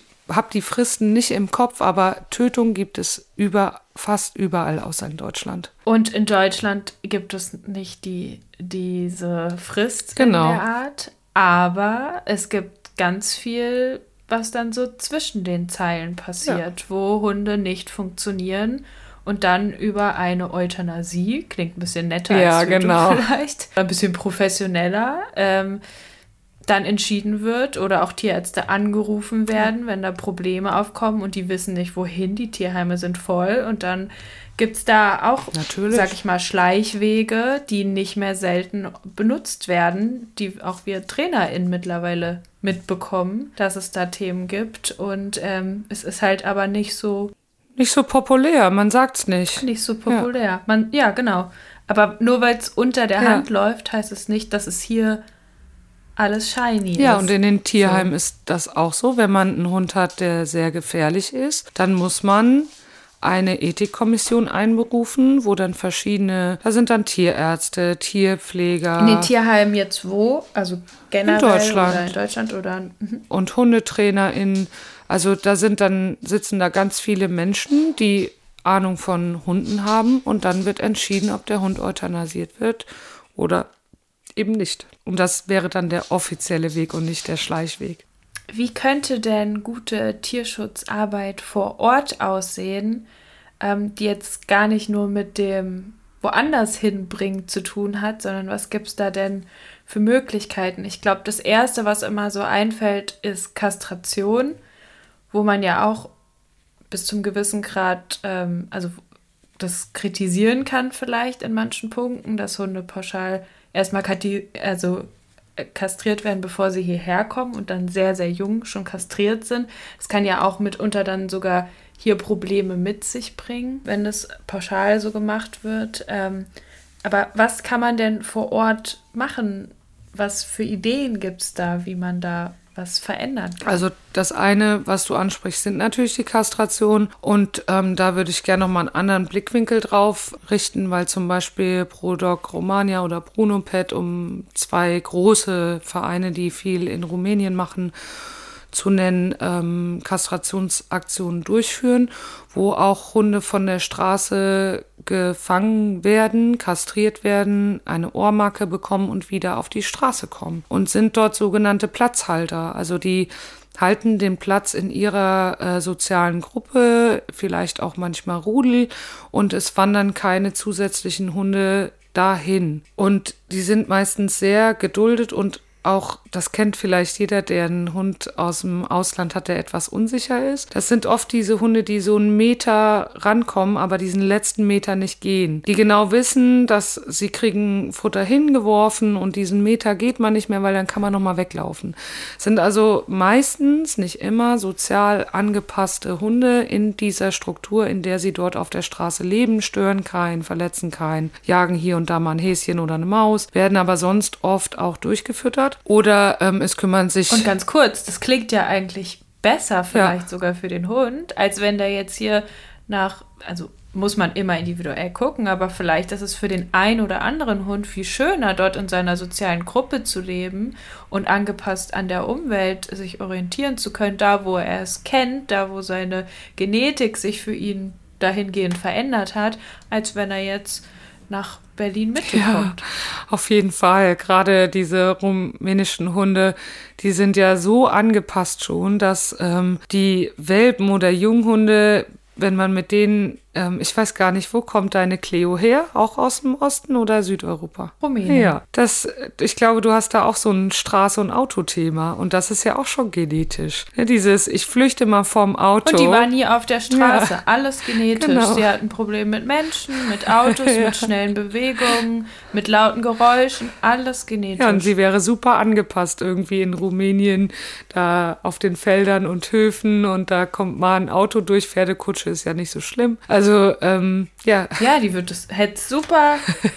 Also die hätte es einfach nur gut gemacht. Genau. Und da auch, eine Straße ist nicht schlimm. Also wenn es einem auf der Straße gut geht und natürlich gibt es auf der Straße die Gefahren, dass man vom Auto überfahren oder angefahren wird. Das ist nicht schön. Und dann ziehe ich manchmal den Vergleich und sage, also gerade da, wo ich wohne, auf dem Land, wie viele Freigängerkatzen leben dort? Die leben auch auf der Straße und werden zu Hause vielleicht gefüttert und mal kurz gestreichelt und dann gehen sie wieder. Und da besteht die Gefahr, dass man überfahren wird. Das ist so. Und ich glaube, dass der Mensch immer so ein Bild von der eigenen Infrastruktur und von der eigenen Ökologie hat. Und das ist in Rumänien ja nicht so dicht besiedelt wie bei uns in Deutschland. Und da ist die Gefahr, angefahren zu werden, in den Großstädten natürlich viel größer, aber in, auf dem Land gar nicht so groß. Und es ist so weitläufig. Und wie gesagt, da fährt da fahren noch die Pferdekutschen und transportieren von links nach rechts. Und die sind halt super angepasst. Und ich finde halt auch so ein Satz, den muss man nicht immer wortwörtlich nehmen, aber ich finde lieber ein bisschen kürzer und dafür gut gelebt als lange und nicht so gut. Und missverstanden. Und missverstanden oder, oder eingeengt. anpassen müssen. Genau. Ja. Und immer dagegen Sich die ganze arbeiten. Zeit nur anpassen ja. müssen, ist ja auch irgendwie echt anstrengend. Total. Also, und das heißt nicht, dass ein Hund aus, aus dem Osten Europas irgendwie sich hier nicht gut anpassen kann. Das, darum geht's ja gar nicht, sondern es geht eher um die problematischen Fälle, die ja bei mir sehr gehäuft aufkommen und es gibt super tolle angepasste. Das heißt, es muss gut sortiert ja. werden vorher, oder? Also um nochmal auf die Frage zurückzukommen, dass wenn wir gucken, wie könnte guter Tierschutz aussehen, es können ruhig auch mal gut aussortierte Hunde hierhin vermittelt ja. werden wenn die sich, wenn die diese Anpassungsfähigkeit mitbringen. Und man müsste vor Ort auch mehr Leute haben, wenn man jetzt sagt, ich möchte gerne importieren, Hunde importieren, dann müssten es vor Leute Hundekenner geben und nicht nur also wenn man vor den Zwingern steht, dann stehen da zehn Hunde, 20 Hunde und wenn man die Zwingertür aufmacht und geht rein, dann stehen da noch ein, zwei. Und die, die würde ich eher importieren als die, die hinten in der Ecke sitzen und nur ein bisschen Liebe brauchen, in Anführungszeichen. Also vor Ort jemanden haben, der sich damit auskennt, der damit vielleicht auch den Blick dafür hat, was könnte problematisch werden. Also dort sitzen ja auch alle Hunde in Gruppenhaltung, was ich total schön finde. Da klettert auch mal einer über den Zaun und ist wieder weg. Das ist halt so. Und vor Ort einfach die Castra-Aktion, dass die Hunde wieder ausgesetzt werden können, Auch die Kastration von jungen Hunden, die in den Sheltern sind, das finde ich nicht so. Das kann ich auch nicht unterstützen, aber es ist natürlich die Gegebenheit vor Ort. Die sitzen in mischgeschlechtlichen Gruppen und da geht es halt einfach um Vermehrung. Man will nicht noch mehr haben. Und wie gesagt, ein gutes Auge dafür und die Menschen nicht vergessen. Die Menschen nicht vergessen, weil es kommt in letzter Zeit häufiger vor. Dieses, naja, da werden sie ja mit der Fangschlinge von A nach B und deswegen trägt mein Hund ein Geschirr und kein Halsband, weil er ist traumatisiert von dort. Ja, also gerade in den staatlichen Tierheimen, die Tierpfleger sind häufig, sehr, sehr häufig junge Männer, die dort arbeiten, transportieren die Hunde zum Tierarzt zum Beispiel mit der Fangstange. Also eine Schlinge um den Hals, die man fest zuzieht, sodass der Hund nicht rauskommt, mit einer Stange hinten dran und dann, das sieht sehr, sehr herzzerreißend für unsere deutschen Herzen aus, wenn die kleinen Welpen auch mit der Fangstange da über dem Boden zur Tierärztin gebracht werden. Und der Blickwinkel mal zu ändern, das sind junge Männer, die dort ein sehr gutes für rumänische Verhältnisse Geld verdienen, die es sich aber nicht leisten können, krank zu sein, weil dann sind sie diesen guten Job los, der vielleicht eine Familie ernährt, eine komplette Familie über mehrere Generationen. Und es gibt, ich habe mir auch schon mal mit ein paar KollegInnen Gedanken gemacht, ob man das vielleicht verändern könnte. Aber man müsste ihnen einen genauso sicheren Weg wie sie Hunde von Zwinger A zum Tierarzt transportieren, der genauso schnell geht. Also geht es um Krankheiten. Oder ja, es geht darum, dass sie nicht verletzt werden. Oder auch wenn sie gebissen genau. werden, dass sie dann ausfallen Richtig. und dass sie dann den Job nicht genau. behalten können. Ja. Das heißt, man müsste dort in eigentlich gucken, kann man was an den Strukturen ändern, wie diese ja. Jobs gegeben werden und ähm, wie die Leute vor Ort ausgebildet werden, mit und da auch wieder Hunde ohne anders behandelt werden und auch ohne Emotionalität. Also ja. das halt nicht du machst das falsch und das Tier tut mir leid, sondern wie geht es genauso sicher für den Tierpfleger ähnlich schnell, aber genauso sicher, die Hunde von A nach B zu transportieren. Und da ist uns, die wir das damals überlegt haben, nichts eingefallen, was man da ändern könnte. Also wir waren mit dem Tierschutzbeauftragten von Rumänien, mit Dimitri unterwegs und das sind halt, es sind andere Strukturen und das muss man vielleicht auch ein bisschen verstehen. Da geht es um Existenzen. Wir haben den Luxus, nur von, von oben herab sozusagen ja. sagen zu können, geh doch besser mit den ja. Tieren um, mach doch das nicht, mach doch das nicht. Ja, mach das erstmal, wenn du keine Ahnung, wie viele Hunde am Tag beaufsichtigen musst und denen dann irgendwie auch so das Herz abzusprechen oder so, ist auch ein ziemlich von oben ja. herab. Ziemlich arrogant vieles. Ja, und wir oder? haben auch den Luxus zu sagen, naja, ich sitze hier in Deutschland, ich habe meinen Job oder was auch immer und mir geht's gut und dann kann ich ja auch sagen, der arme Hund. Aber ich finde, oft werden die Menschen dahinter vergessen. Also die Menschen, die diesen Job machen und die das nicht machen, weil sie gerne, das ist ja auch immer so, ne? Man ist dann oft so, ja, die quälen schon gerne Hunde ist das, was man nicht ausspricht, aber im Hinterkopf hat. Die machen das ja nur, um Hunde zu quälen. Nee, das machen sie, damit sie sicher sind und den Job weitermachen können. Und das sind andere Ansprüche. Und natürlich würde ich mir auch wünschen, dass die kleinen Welpen nicht schreiend da rumgezogen werden. Aber es ist halt, ich sag mal, das hört sich auch so pragmatisch an, es ist die Standardprozedur, damit man nicht verletzt wird. Also das wäre noch so ein Das heißt Wunsch, eigentlich wie man Tierschutz besser machen auch kann. Menschenarbeit. Auf jeden Fall, ja. Das heißt, wenn man dort vor Ort mit den Menschen arbeitet, dann kann man auch bei den Tieren was verändern. Man muss da gar nicht arbeiten, zuhören wäre schon mal der erste Punkt. Mhm. Einfach mal zuhören. Also nicht nur in den privaten Sheltern, die ja mit viel Herz auch aufgebaut werden, da ändert sich ja auch viel in Rumänien, aber gerade auch in den staatlichen äh, Sheltern, in den Tierheimen zuhören, wie viele Kastrationen dieser eine Tierarzt da am Tag macht, wie viele Hunde von A nach B gebracht werden, wie viele man füttern muss, aufpassen muss, ähm, ja, in die Aufwachzwinger und da wieder raus, ohne von dem anderen, der da noch drin liegt, gebissen werden. Das ist ein ja, zuhören wäre echt mein Wunsch. Erstmal zuhören und arbeiten.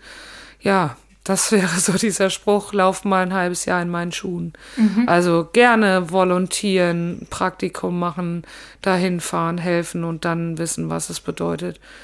Und die Rumänen sind sehr nett und machen, lassen dich die netten Arbeiten machen und nicht die Scheißarbeiten. Also, also von daher.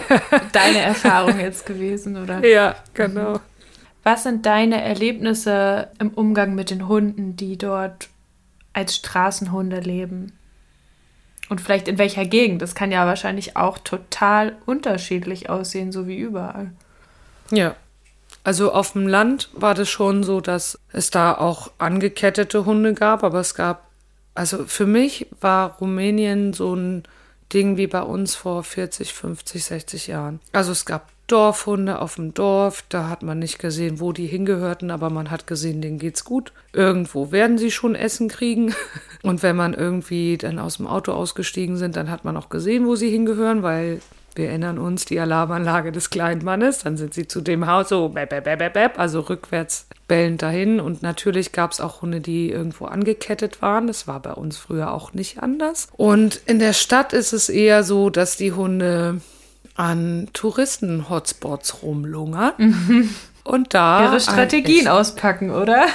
ihre Strategien auspacken, ganz traurig gucken und da tatsächlich so ein bisschen fett gefüttert werden. Also es gibt Hunde, die liegen vor McDonalds und kriegen von den Touristen, darf ich überhaupt McDonalds sagen? Also vor einem Schnellrestaurant ja, du und kriegen da. Wir sind nicht. Äh Öffentlich-rechtlich, du darfst McDonalds sagen. Vor McDonalds und jeder zweite Touri bringt einen Big Mac mit raus. Und dann hat so ein Hund ähm, einen Spitzname, der heißt dann Big Mac. Pommes hieß auch einer. Also das ist echt, die sind echt schlau, die Viecher. Also das muss man echt schon mal sagen. Die, die haben da einen Gewinn. Die wissen, wie sie rankommen und dann liegen sie da und dann denkt man, ach, der arme Straßenhund und dann kriegen sie Essen gekauft. Also überall, McDonald's, Supermarkt, überall. An Restaurants liegen sie, da werden sie aber oft vertrieben von den Besitzern. Aber dann legen sie sich so drei Meter weiter, sodass der Tourist, Touri, den sie so im Blick haben, sie gerade noch so im Auge hat. Und dann kriegen sie das eingepackte Essen dann vom Restaurant. Also ich habe nicht alles geschafft, packen sie es ein und dann wird es dem Hund so hingestellt. Also die in der Stadt sind schon schlau und natürlich gibt es auch die, denen es schlecht geht. Also es gibt,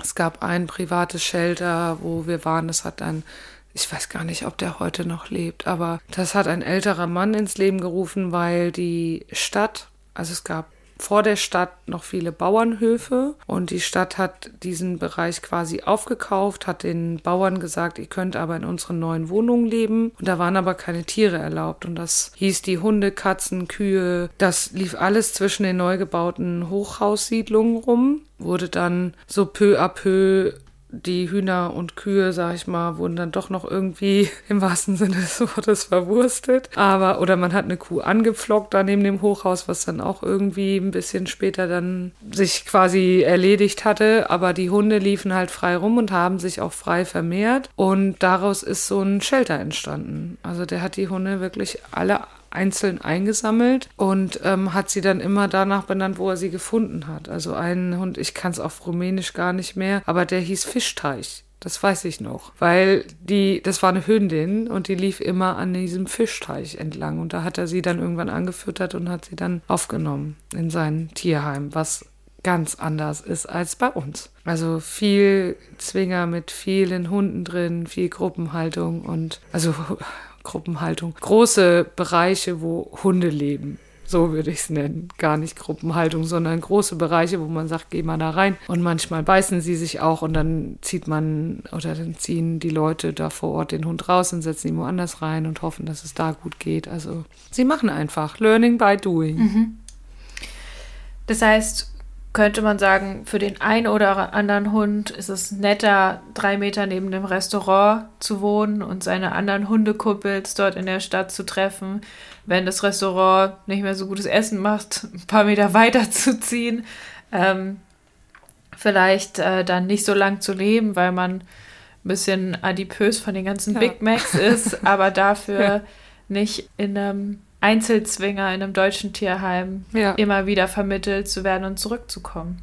Empfinde ich schon so. Also vor fünf bis zehn Jahren die Rumänen, die man da importiert hatte, die konnte man zu 98 Prozent, konnte man die überall hin vermitteln und hat gesagt, die bellen ein bisschen, die kommen klar. Heute ist das nicht mehr so. Also die heutigen Hunde haben mehr Problematiken, weil ich glaube, der Auslandstierschutz einfach populär geworden ist und zugenommen hat. Wie gesagt, das ist meine persönliche Meinung. Ich finde schon, dass man Hunde auch vor Ort lassen kann. Und warum ist mein deutscher Standard besser als das, was da vor Ort ist. Sei es die Straßenhunde-Problematik, wenn es denn eine Problematik ist. Und es gibt sicher auch Hunde, denen es schlecht geht. Es gibt auch dort Hunde, die misshandelt werden. Aber ich sag mal, das, was hier ankommt, ist der der Großteil nicht misshandelt, sondern sie haben halt einfach diese Genetik. Sie bleiben auf einem Abstand. Wenn man auf sie zugeht, gehen sie weg. Und das ist eine saugute Strategie auf der Straße. Der geht nicht weg, weil er unbedingt geschlagen wurde, sondern weil ja. er sagt, so funktioniert mein Leben einfach total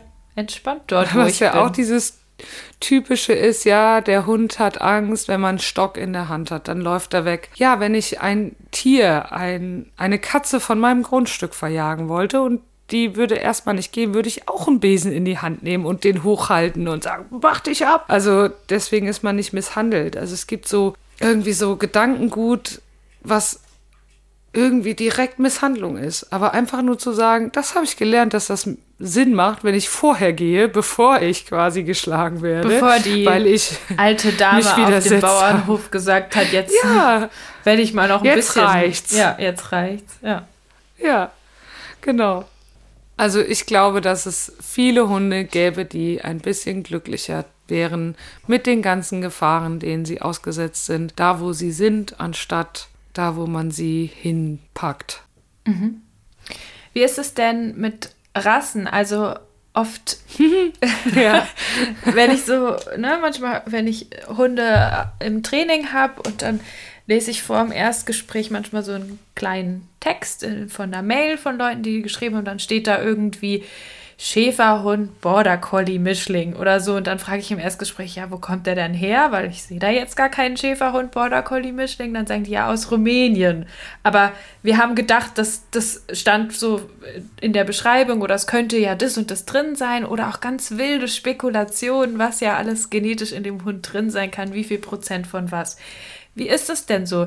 Ist nicht eigentlich ein Rumäne schon mal wie so eine eigene Rasse zu verstehen fast? Also mir geht das auch so, wenn die Leute im Training kommen und sagen, ja, was glaubst du denn, was ist das für eine Rasse? Und dann sage ich immer, also wenn ich weiß, woher kommt und es ist Rumänien, sage ich, das ist Rumänien. Es ist ein eigener Schlag. Und im Tierheim früher haben wir gesagt Grau-Ossi. Also früher waren sie so grau und ein bisschen strubbelig und kamen halt aus dem Osten Europas, deswegen Grau-Ossi. Es ist ein eigener Schlag. Also ich bin heute nicht mehr so gut, wie ich damals im, als ich noch im Tierheim war, war, aber ich kann schon, oder das geht uns HundetrainerInnen, glaube ich, allen so, die hochfrequentiert Hunde quasi sehen. Wir können am Phänotyp erkennen, woher der Hund kommt. Also es ist ganz oft so, dass ich sage, kommt er aus dem Osten Europas und ich liege richtig. Süden ist für mich ein bisschen schwerer, weil ich mit denen nicht so viel zu tun habe und hatte. Ja, so diese Bodengo-Typen, das ist ja häufig ja. auch so zum ja, oder die so ähnlich aussehen. Also es mhm. gibt so einen Schlag Südeuropäer, gerade die Griechen, die kleinen Kokoni mit diesem mhm. strubbeligen Fell, die sehen den Rumänen oder den Bulgaren sehr ähnlich mhm. oder den mhm. Ungarn. Aber es ist schon so, das sind Rumänen, das sind Mixe über äh, Das heißt, die haben dort ja auch eine spezielle Funktion zumindest gehabt, ja. oder? Und diese Funktion und die Genetik, also einmal die Straßenfunktion, wie überlebe ich dort, aber auch die Funktion als Haus- und Hofhund oder Alarmanlage, ja. die haben sie ja einfach noch drin. So, diese Grundfunktion. Ja, genau. Und das ist ja eigentlich das, was man bei einer Rasse auch hat, nur dass es natürlich ein bisschen gezielter gezüchtet wird und so weiter. Aber man kann ja schon sagen, so vom Grundtenor sind es so Allrounder, oder? Also sie sind jetzt keine speziellen Jäger. Klar, es gibt vielleicht dann noch Herrenschutzhunde, die sind dann spezieller ausge... Also die haben dann nochmal ihr spezielles Ding. Aber es sind jetzt keine richtig geilen speziellen Jäger, Hütehunde oder Kutschenbegleithunde. ähm, ich habe heute später in Dalmatiner im Training gesehen, ähm, sondern die können alles irgendwie so ein bisschen, aber nichts so richtig. Genau so. Sie sind in allem ein bisschen gut. Wie gesagt, bellen können sie ziemlich gut. Und ansonsten der Rest ist in allem so ein bisschen gut, in nichts richtig gut, aber oft, wenn sie nicht von ihrer Angst oder Unsicherheit so gelähmt sind, sind es echt tolle Allround-Begleiter, die einfach so zu ins Leben passen, würde ich sagen. Die passen so ins Leben. Das sind so Anpassungskünstler. Auch Straße ist ja auch Anpassung. Es sind schon auch Anpassungskünstler. Wir wollen ja nicht nur von den Schattenseiten reden. Es sind schon auch coole, kleine, oft so mittelgroß, was sich ja auch oft gewünscht wird. Nicht ganz groß, nicht ganz klein, aber es gibt natürlich auch die kleinen. Aber es sind so Allrounder, die einfach so geile, kleine Charakterköpfe, würde ich sagen. So, auch du bekommst drei Wünsche frei von der Podcast-Fee für die Hundewelt. Was sind deine drei Wünsche? Also ich habe ja bei Walter Reulicke ein bisschen zugehört, mehrere Wünsche in einen zu packen. Das heißt, ja, der Trick setzt sich jetzt durch, oder was? das heißt, mein erster Wunsch hat einen versteckten zweiten. Ich würde mir wünschen, dass ähm, der Umgang mit schwierigen Hunden in Hundeschulen irgendwie ein bisschen leichter wird. Also einerseits schwierige Hunde nicht aus Hundeschulen zu verbannen, weil ich finde, dafür sind wir HundetrainerInnen da, auch mit schwierigen Hunden umzugehen. Und ich habe es vielleicht auch, weil ich es gerade im Moment ein bisschen häufiger im Training hatte, dass sie aus Hundeschulen fast schon, könnte man sagen, rausgekickt wurden, was ich sehr schade fand. Und dass ein Hundetrainer, eine Hundetrainerin, die mit schwierigen oder nicht mit schwierigen Hunden arbeitet, damit meine ich Hunde im Aggressionsbereich gegen Menschen, nicht als, also das ist das Nonplusultra in der Hundeszene. Wenn man das kann, dann kann man alles. Das ist aus meiner Sicht, das wäre so ein Wunsch, das ist kein Qualitätsmerkmal, sondern ich mache das, weil ich vielleicht gute Lösungsansätze da habe, die beiden Seiten hilft, Mensch und Hund, aber nicht, weil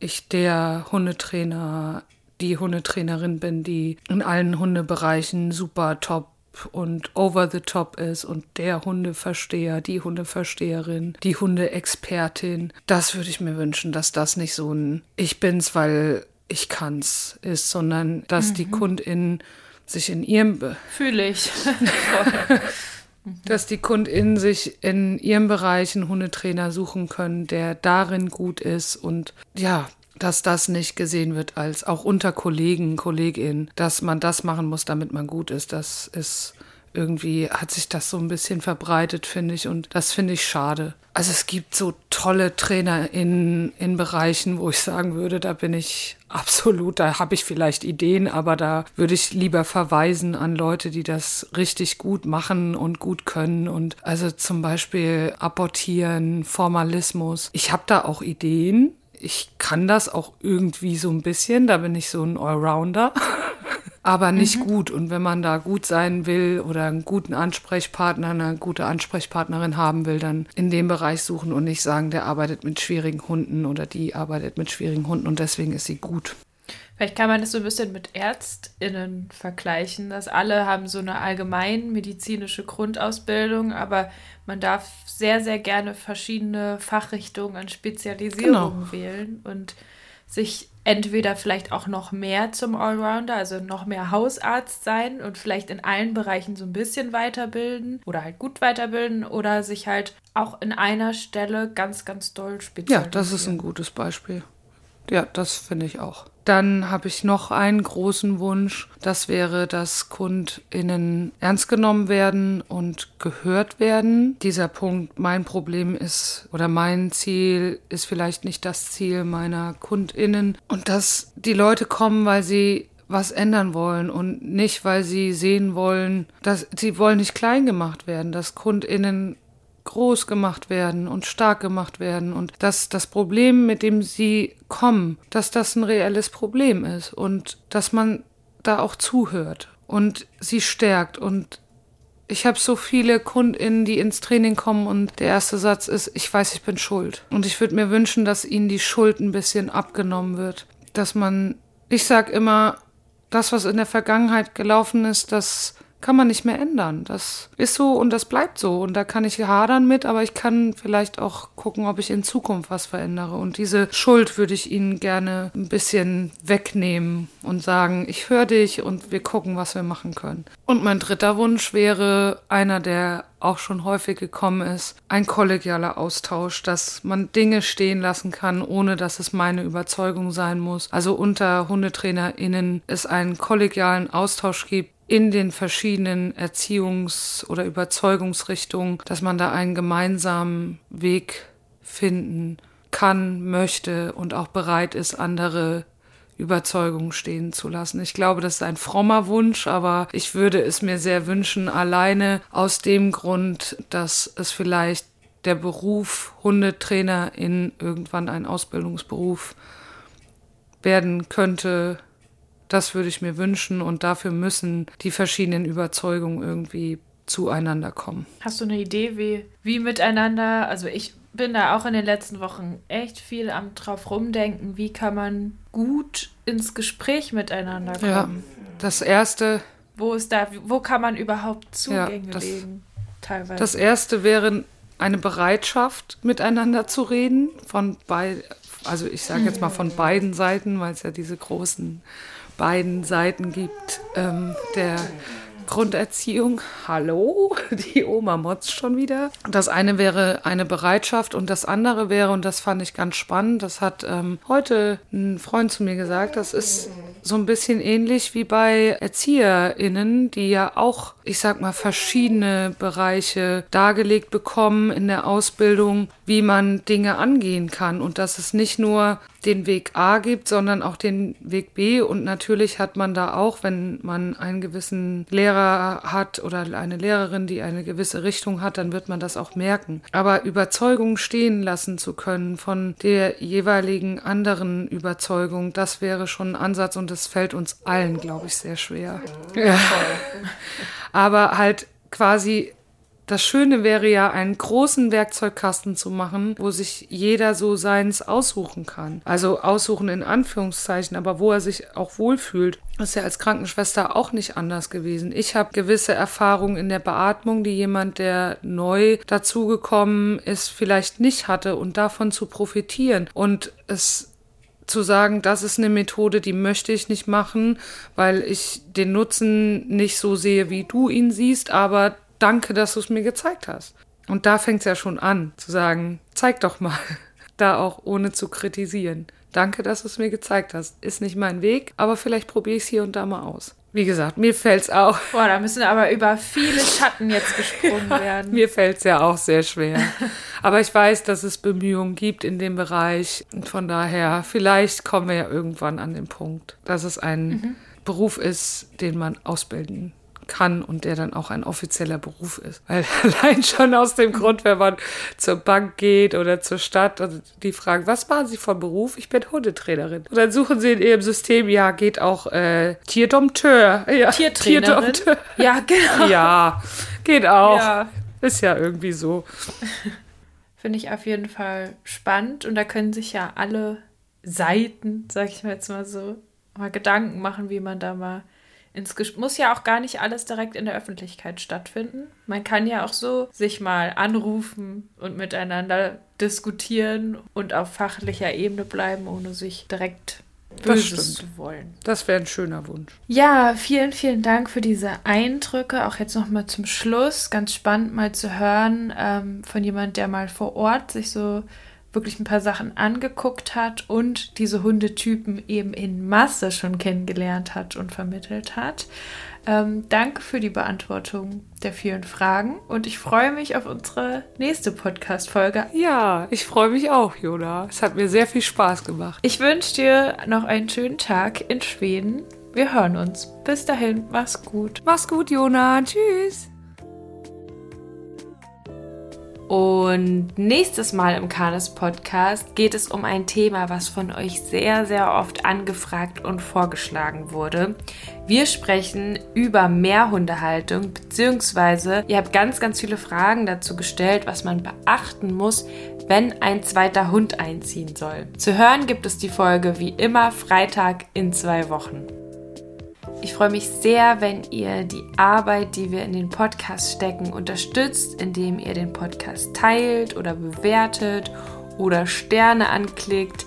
Wenn ihr uns Feedback geben wollt, schreibt gerne eine Nachricht auf Facebook unter Kanes, auf Instagram unter Kanes-Kynos und mich erreicht ihr auf dem Instagram-Kanal Jona und die Hunde. Ich wünsche euch und euren Hunden eine gute Zeit. Bis dahin, Tschüss!